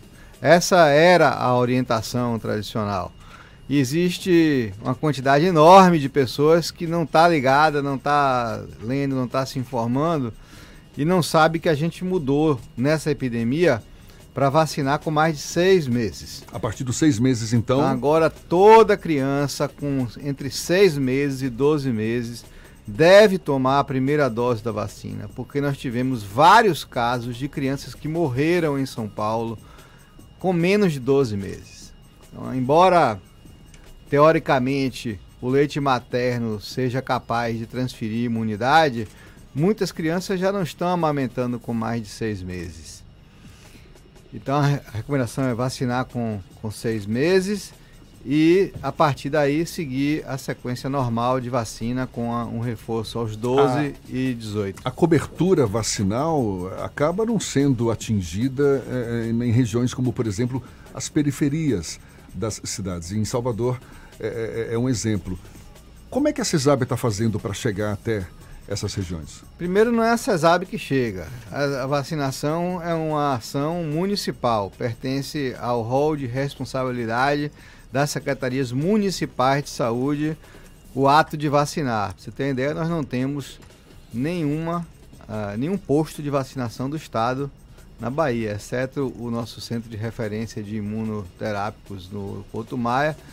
Na Bahia inteira nós não temos. Emergencialmente, eu determinei que fossem criados postos de vacina nos nossos hospitais estaduais, é, no aeroporto de Salvador, na rodoviária, sob responsabilidade do governo do estado. Mas essa é uma ação excepcional que nós estamos fazendo frente a essa epidemia e frente a essa situação de verdadeira catástrofe vacinal que nós estamos enfrentando no Brasil nos últimos três anos, com a queda expressiva das coberturas vacinais coisa jamais vista antes na história do nosso país. nós éramos um estado que tínhamos 112% de cobertura do previsto. Hoje nós estamos aí com algumas vacinas em torno de 75%, o que é muito ruim. Nós precisamos ter 95% de cobertura da população alvo prevista. A que o senhor atribui essa queda da cobertura vacinal? A gente tem uma proliferação de fake news falando sobre a não necessidade das vacinas. Isso tem uma parcela de contribuição nesse processo que as pessoas deixaram de vacinar filhos e de se vacinar também? Isso também é importante. Eu não sei mensurar qual o percentual de contribuição para isso. É, minha tendência é crer muito mais numa, numa falta de medo da população das doenças para as quais as vacinas foram desenhadas. Você provavelmente não deve ter convivido com amigos seus que tiveram paralisia infantil. Eu cheguei a ter amigos que tiveram paralisia infantil. Aí acha que não tem mais a doença e por isso dá uma. Você relaxada. não vê crianças ah, andando de muleta, andando de cadeira de rodas, naquela época morrendo de problemas respiratórios. Agora, o senhor fala de uma, uma falta de conscientização das pessoas, mas existe também alguma, alguma deficiência por parte do, digamos, do, do, do, intercâmbio que o governo do estado tem com o governo federal no sentido de receber vacinas? Não. É... Não, não, não, não, tem falta de vacina. O Brasil tem o melhor programa de vacinação do mundo. Teve um problema pontual com o pentavalente, mas já foi solucionado, né? Já, na verdade, o mundo está enfrentando uma epidemia de sarampo. O sarampo está voltando na Europa, está voltando na Ásia, na Índia e muito e nos Estados Unidos muito disso associado a exatamente isso. Minha geração, todo mundo teve sarampo, catapora, todo mundo teve isso. Quem tem mais de 50 anos, todo mundo se lembra de ter tido sarampo, ficar todo pintadinho, as crianças morriam de sarampo, a mortalidade infantil era alta. Isso acabou. Paralisia infantil é uma das doenças, a poliomielite é uma das doenças que a humanidade tem condições de eliminar, você tem condição de acabar com o vírus. Agora, como é que o senhor explica a volta de doenças como o sarampo, por exemplo? Exatamente pelo fato das pessoas não vacinarem. As mães não levam os filhos, não Teve... sabem a importância de vacinar. Isso é um fenômeno que se atribui a várias doenças. Há quatro anos atrás, uh, espalharam que vacina de gripe era para matar idoso, que era um plano do governo para exterminar os velhos. E aí ninguém foi vacinar. No ano seguinte, a gente teve uma epidemia de influenza que matou um monte de gente. Chegou a ter posto de vacinação sendo assaltado para poder pegarem vacina, para poder se vacinar de gripe, dizendo que H1N1 ia matar todo mundo. E aí no ano seguinte ninguém morreu de gripe, porque toda a cobertura vacinal de gripe foi lá para cima. O que se precisa fazer é combater as, as notícias falsas, fazer campanhas de conscientização buscar as pessoas ativamente nos municípios, trazer os público, o público-alvo para os postos de vacinação. Isso está sendo feito agora de forma mais intensa no Brasil, porque se fosse feita uma campanha maciça de vacinação hoje para vacinar 100% da população, uh, ia faltar vacina. Está faltando vacina no mundo para esse tipo de ação. O Brasil comprou todo o estoque de vacina que tinha livre disponível fora do, do Brasil e a Fiocruz do Rio de Janeiro e São Paulo estão produzindo as vacinas. Uh, eu acredito que ano que vem, com um esforço maior, a gente consiga garantir uma cobertura maior. Aqui na Bahia, no ano passado, com a epidemia de febre amarela que teve em São Paulo, Minas e Espírito Santo, nós conseguimos fazer um bloqueio vacinal na fronteira com Minas Gerais e Espírito Santo e aproveitamos para atualizar o cartão de vacinação na Tríplice. Com isso, a gente está conseguindo manter o estado livre dessa epidemia que está aflorando esses municípios. E também nós é, criamos uma, uma, portaria conjunta, Secretaria de Saúde e Secretaria Estadual de Educação, obrigando as matrículas de escolas os pais a apresentarem a carteira vacinal. O senhor acredita que o tempo gasto com campanhas de vacinação, por exemplo, uma situação que já era dada como solucionada, atrapalha o desenvolvimento de ações mais efetivas em outras áreas de saúde? Porque tem umas demandas que a Bahia, por exemplo, é, o lançamento das policlínicas meio que é, adiantou muito o processo de chegada ao atendimento, ao tratamento. E quando você tem que deslocar o foco para a cobertura vacinal, isso não atrapalha um pouco as atividades? Atrapalha, não, não, não tenha dúvida que você, diante de uma situação como aconteceu semana passada em Santa Amaro, de termos sete casos, todos ligados a uma colônia de ciganos, que estavam circulando em vários municípios, e diante de uma situação dessa, a o protocolo da vigilância determina que você saia catando todos os contatos que aquela pessoa teve nos últimos dias. Se imagine sete pessoas, você tem que sair entrevistando todas as pessoas que aquela pessoa visitou, todos os locais que ela visitou, informando, vacinando aquela população. É um esforço terrível para a Secretaria Municipal, que é a responsável por desprender os recursos humanos para isso, e para a Secretaria Estadual de coordenar. Mas essa é uma área, como nós temos várias áreas na Secretaria, é uma área da vigilância epidemiológica. Nós temos uma das melhores vigilâncias de saúde do Brasil aqui na Bahia, são profissionais bastante experientes e temos sido muito eficazes no controle dessas, desses surtos de doenças que acometem no nosso estado. A gente está conversando aqui com o secretário estadual da Saúde, Fábio Vilas Boas. Eu peço um instantinho só. Vamos fazer mais um giro pelo interior do estado, agora até Itaberaba. Sérgio Mascarenhas, da Baiana FM, é quem conversa conosco. Tem novidades por aí, Sérgio?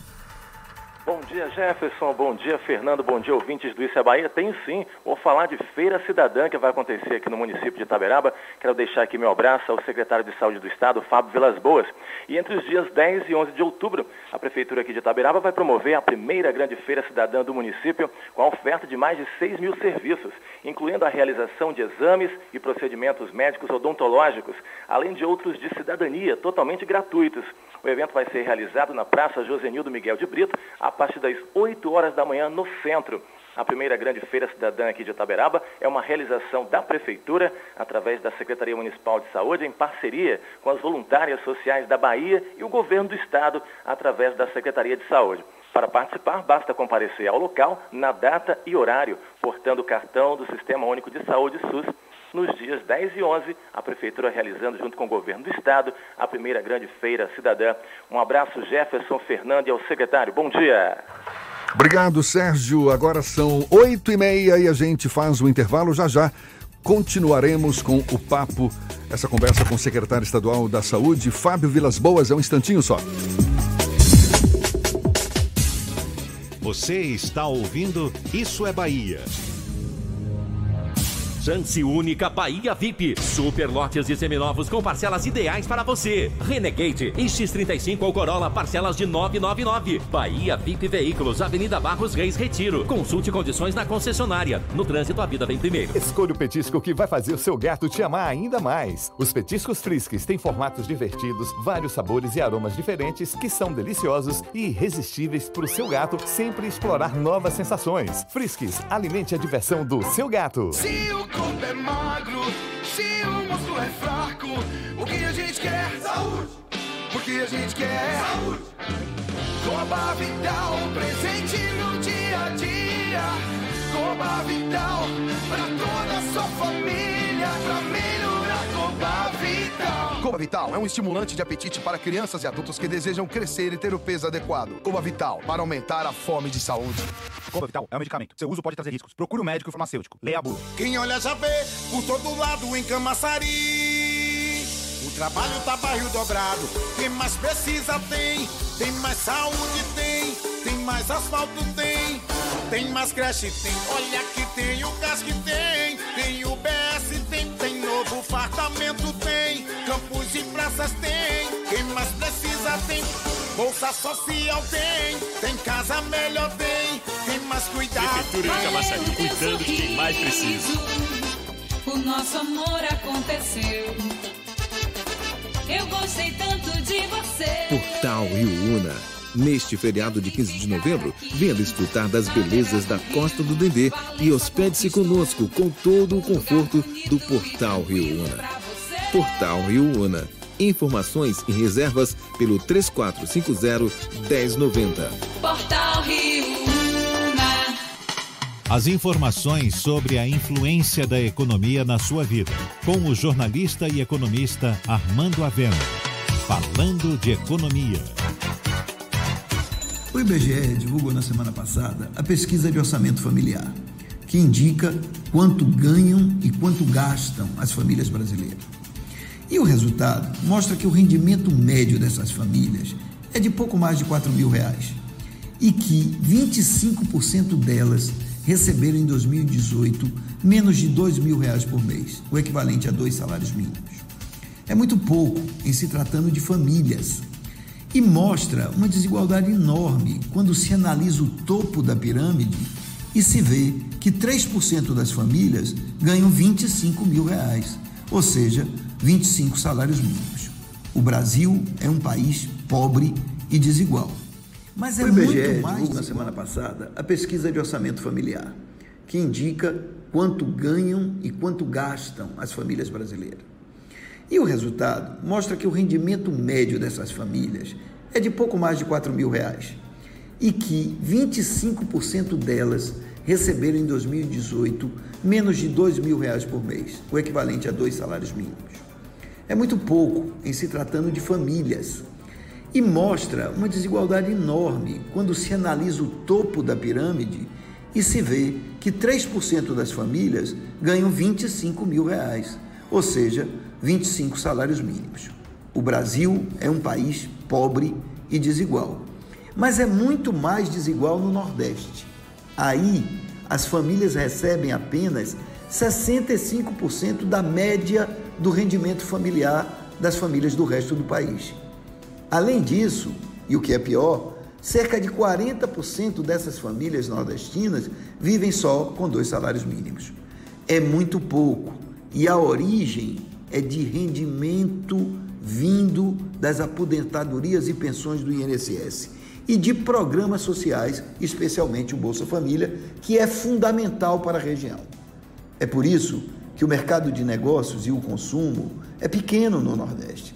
As famílias que recebem dois salários mínimos gastam tudo ou quase tudo com habitação, alimentação e transporte e sobra pouco para outras despesas. Por isso, a economia não vai bem.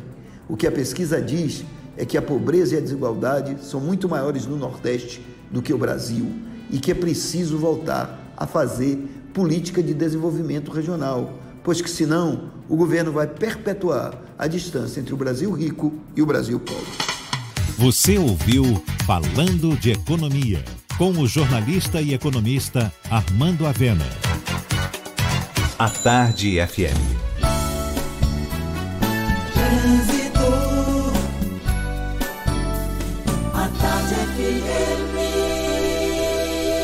Oferecimento: Monobloco, o pneu mais barato da Bahia. 0800 111 7080. Link dedicado e radiocomunicação é com a Softcomp. Chance única Bahia VIP Veículos. O carro ideal com parcelas ideais para você. Saúde é com o SESI. Acesse www.sesesaudeba.com.br. Cláudia Menezes tem novidades pra gente. Cláudia. Jefferson, olha, meu papo é com você que está na BR-324 agora. Fique atento para a pista molhada em muitos trechos da rodovia entre Salvador e Simões Filho e também acidentes na BR, viu? No trecho da Palestina, sentido interior, teve um acidente. Não causa ainda congestionamento, nem lentidão, mas serve aí como um alerta para você que está saindo de Salvador e vai para o interior, tá? O outro acidente foi no sentido Salvador, na saída da rodovia. Aí está causando lentidão. Você que está ali no trecho de Pirajá, já fique atento, né? Você que está voltando aí para Salvador, você pode pegar Barros Reis e sair já ali na rótula, né? Ou se você quer pegar depois a Bonocô. Porque justamente essa lentidão é para quem vai pegar a Bonocô agora. Agora, quer saber o óleo ideal para o seu carro? Entre qualoleo-do-meu-carro.com.br. Seu carro já fez muito por você. Retribua com Shell Helix o óleo da Shell. Vá bem, vá de Shell. Com você, Jefferson. Obrigado, Cláudia. A Tarde FM de carona com quem ouve e gosta. 22 minutos para as 9 horas. Voltamos a apresentar Isso é Bahia. Um papo claro e objetivo sobre os acontecimentos mais importantes do dia. A gente retoma a conversa já já com o secretário estadual da Saúde, Fábio Vilas Boas. Primeiro temos, algumas notícias, não é, Fernando? Pelo menos 150 mil moradores de Remanso, Pilão Arcado e Casa Nova, no norte da Bahia, foram beneficiados com a inauguração de quase 40 quilômetros do trecho da BR-324 que liga Remanso à divisa do Piauí. De acordo com o governo do estado, o investimento chega a 15 milhões de reais. O governador Rui Costa aproveitou a visita a Remanso para anunciar a entrega de quadra poliesportiva, 200 mil mudas de palma, viaturas, ambulâncias, oito sistemas de abastecimento de água e mais de 120 títulos de terra, além de autorização de quatro convênios. E a Igreja Matriz de Nossa Senhora da Purificação vai ser reinaugurada no próximo dia 27, isso depois de ficar fechada por dois anos para obras de restauração. Durante o período em que estava fechada, a novena dedicada a Nossa Senhora da Purificação era realizada na Praça da Purificação, em um palco montado pela Prefeitura. A festa da Purificação de Nossa Senhora é uma das maiores comemorações da Igreja Católica Romana e é realizada no dia 2 de fevereiro. Você lembra daquele incêndio ontem em Jacobina? Foi ontem? Não, já tem alguns dias. O incêndio na garagem da empresa Falcão Real São Luís, na cidade de Jacobina, no norte baiano, que terminou com mais de 20 ônibus destruídos, foi provocado por um homem que agiu sozinho. A informação é da Polícia Civil na região. O suspeito, que estava armado e usava um capacete, fugiu em direção à BA 132, rodovia que liga a cidade a Miguel Calmon. Câmeras de segurança do local flagraram o momento do crime e registraram que o suspeito estava sozinho. De acordo com a empresa, os ônibus não tinham seguro e o prejuízo chega a 18 milhões de reais. Que loucura! E olha, uma nova unidade de atendimento do Corpo de Bombeiros Militar da Bahia foi inaugurada no Saque Feira 2, em Feira de Santana. O espaço vai funcionar de segunda a sexta-feira, das 7 da manhã às 6 da tarde. O atendimento deve ser agendado por meio do site Saque Digital ou pelo aplicativo do serviço para smartphones. A unidade vai prestar orientações a empresários e cidadãos, além de realizar análises dos projetos de prevenção contra incêndio, vistoria e fiscalização. E atenção, a Receita Federal libera logo mais às 9 da manhã a consulta ao quinto lote de restituição do Imposto de Renda da Pessoa Física 2019. O lote inclui também restituições residuais dos exercícios de 2008 a 2018. O crédito bancário para mais de 2 milhões e 700 mil contribuintes vai ser feito no próximo dia 15. A consulta pode ser feita pelo Receita Fone no número 146, no site da Receita Federal e por meio do aplicativo do órgão para smartphones e tablets. Agora, 8h40, a gente retoma a conversa com o secretário estadual da Saúde, Fábio Vilas Boas, nos dando a honra de recebê-lo aqui nos estúdios da Tarde FM. O senhor defende a possibilidade de Salvador aderir à chamada gestão plena dos hospitais na cidade. Como é que se daria isso? O SUS determina que o executor das ações de saúde deva ser o município, prioritariamente. Na Bahia, 70% dos municípios não possuem condições de fazer isso e entregam para o governo do estado fazer a gestão dos seus serviços. Salvador, há uns 14 anos atrás, ele considerou-se incapaz de fazer a gestão e entregou para que o governo do estado fizesse uma gestão compartilhada. Hoje, tirando o hospital municipal, que foi inaugurado há pouco menos de dois anos, possui 200 leitos, todas as demais unidades hospitalares públicas pertencem ao governo do estado. E em função disso, há um acordo de, de compartilhamento dos recursos para essa gestão. Fernando tem uma pergunta também? A gente tem uma pergunta sobre a questão das policlínicas. Já tem uma série de equipamentos já entregues e algumas prefeituras têm reclamado, alguns consórcios têm reclamado da questão dos recursos por conta da falta, eventual falta de repasses de prefeituras. Aquela região ali de Vitória da Conquista e Tapetinga São duas prefeituras bem problemáticas nesse sentido. Como é que está essa situação do financiamento das policlínicas no interior do estado? Ó, nós fizemos um projeto, nós desenhamos um projeto com um acordo em que cada prefeitura autoriza o débito automático das parcelas correspondentes à, sua, à sua contraprestação proporcional à população do consórcio. Uh, algumas, as, as primeiras, nós inauguramos sem ter a autorização do débito. Demorou alguns meses para nós conseguirmos isso ao longo desses quase dois anos que nós começamos a inaugurar policlínicas, nós equacionamos a maioria desses, desses problemas de débitos com, com algumas prefeituras. Tem consórcios que estão 100% adimplentes, tem consórcios que têm até 3 milhões de reais de saldo em conta, tem consórcios muito bem gerenciados. Tem outros que não estão sendo muito bem gerenciados, sem um maior controle do presidente do consórcio no que tange a cobrança e estão com débitos mas isso vem, sendo, vem se vencendo aos poucos.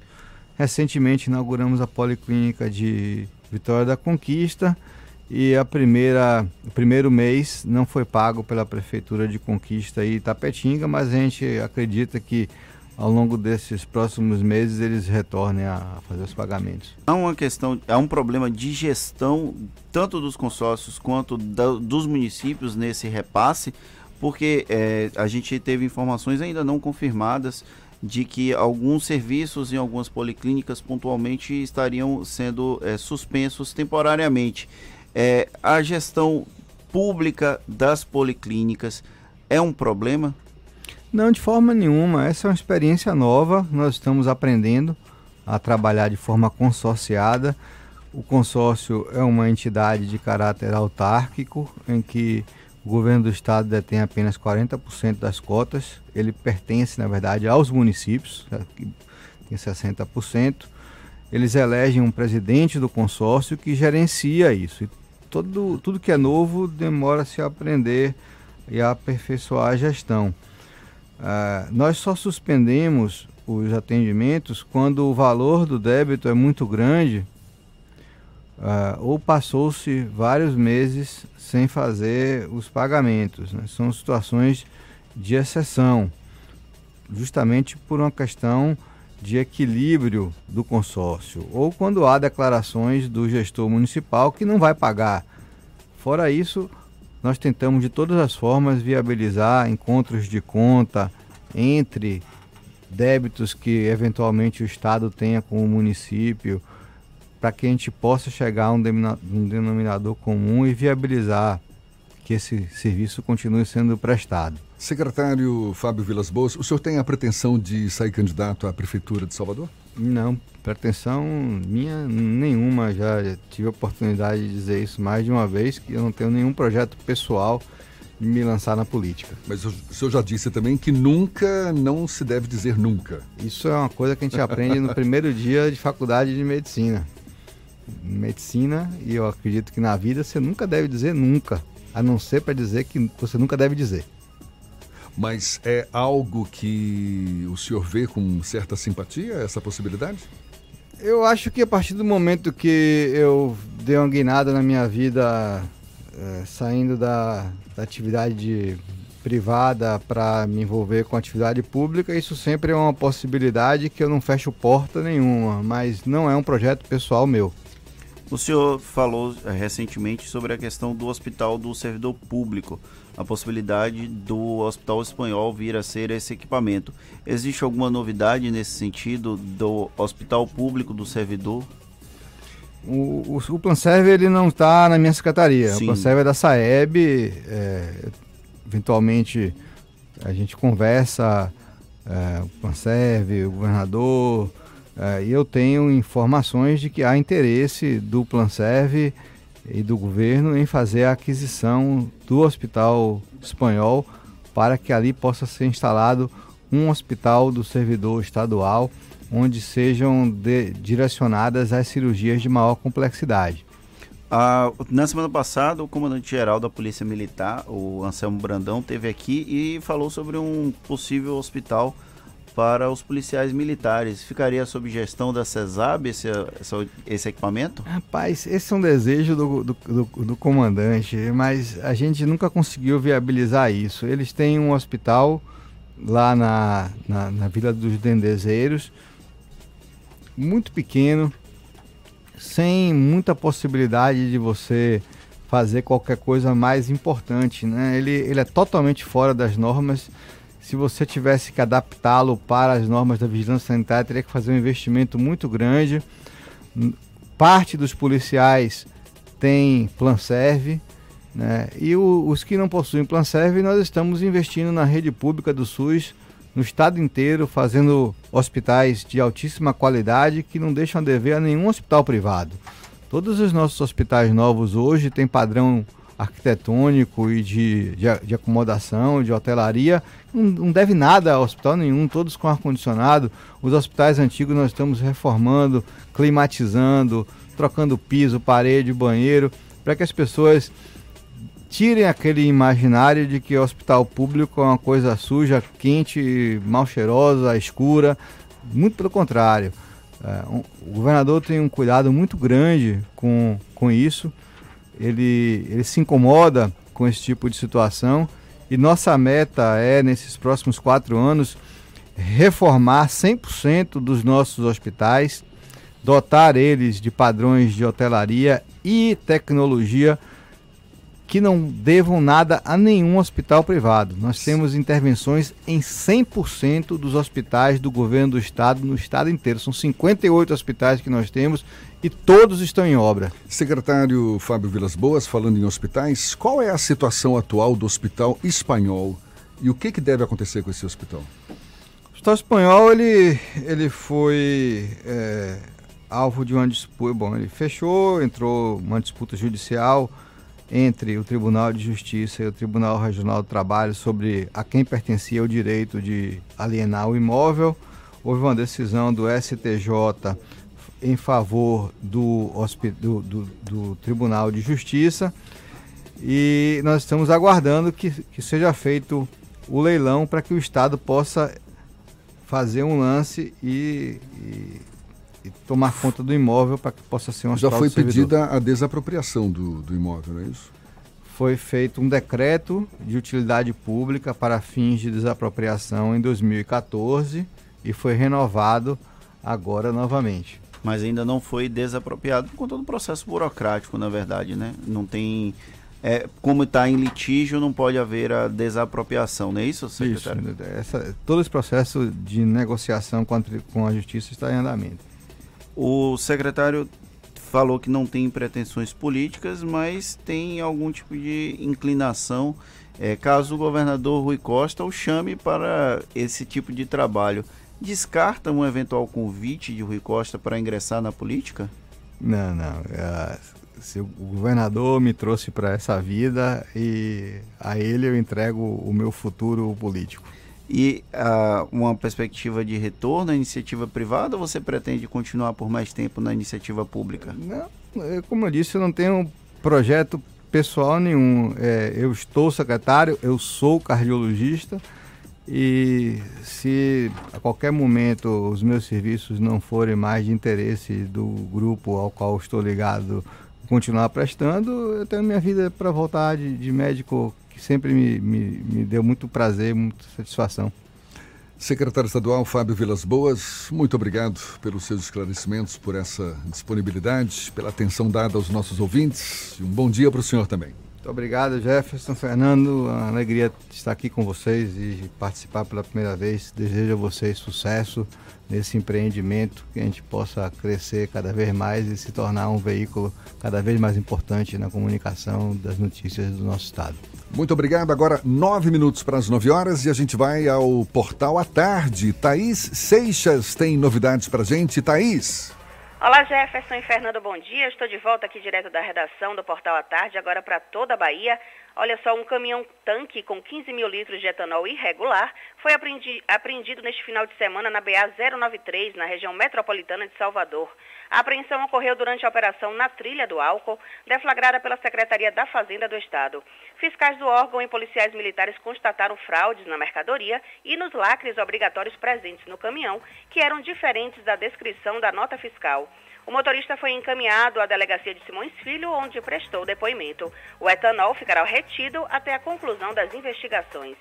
E olha só, está publicado na edição de hoje do Diário Oficial do Estado o aviso de licitação para a implantação do aeroporto de Bom Jesus da Lapa. O edital para a construção do equipamento foi assinado ontem na Secretaria de Infraestrutura da Bahia. A abertura dos envelopes com as propostas deve ser feita no dia 11 de novembro. O novo aeroporto vai contar com investimento total de cerca de 20 milhões de reais e vai possibilitar a operação com as aeronaves da aviação regular. A pista para pousos e decolagens terá cerca de 1.500 metros de comprimento e 30 metros de largura. Eu fico por aqui. Essas e outras notícias você confere no portal A Tarde, atarde.com.br. É com vocês. Obrigado, Thaís. Oito minutos para as nove horas, a gente completa o nosso giro pelo interior do estado, indo agora para Jequié, Cidade do Sol. Márcio Lima, da 93 FM. Bom dia, Márcio. Bom dia, Jefferson Beltrão. Bom dia, Fernando Duarte. Bom dia, ouvintes do programa Isso é Bahia. Dois indivíduos trocaram tiros com agentes da Polícia Rodoviária Federal na tarde de ontem aqui em Jequié. O fogo cruzado aconteceu na BR-116, nas proximidades do quilômetro 665. Na ação, funcionário do fórum teve um veículo eh, tomado de assalto e isso aconteceu na cidade de Poções. Os indivíduos tomaram aí o sentido a cidade de Jequié e a Polícia Rodoviária Federal cruzou com o referido veículo e ao perceber a presença da viatura, os elementos empreenderam fuga, realizando manobras perigosas, disparando contra a guarnição que revidou, atingindo um dos assaltantes que foi socorrido para o Hospital Geral Prado Valadares, onde não resistiu aos ferimentos e veio a óbito, enquanto o outro empreendeu fuga a pé, adentrando a mata com a arma em punho. Guarnições da CIP Central, também do pelotão especializado da Polícia Militar e da PRF estão na área à procura do fugitivo. Essa informação, esse fato aconteceu ontem à tarde aqui na cidade de Jequié. Ao vivo, Márcio Lima, da 93 FM, para o programa Isso é Bahia.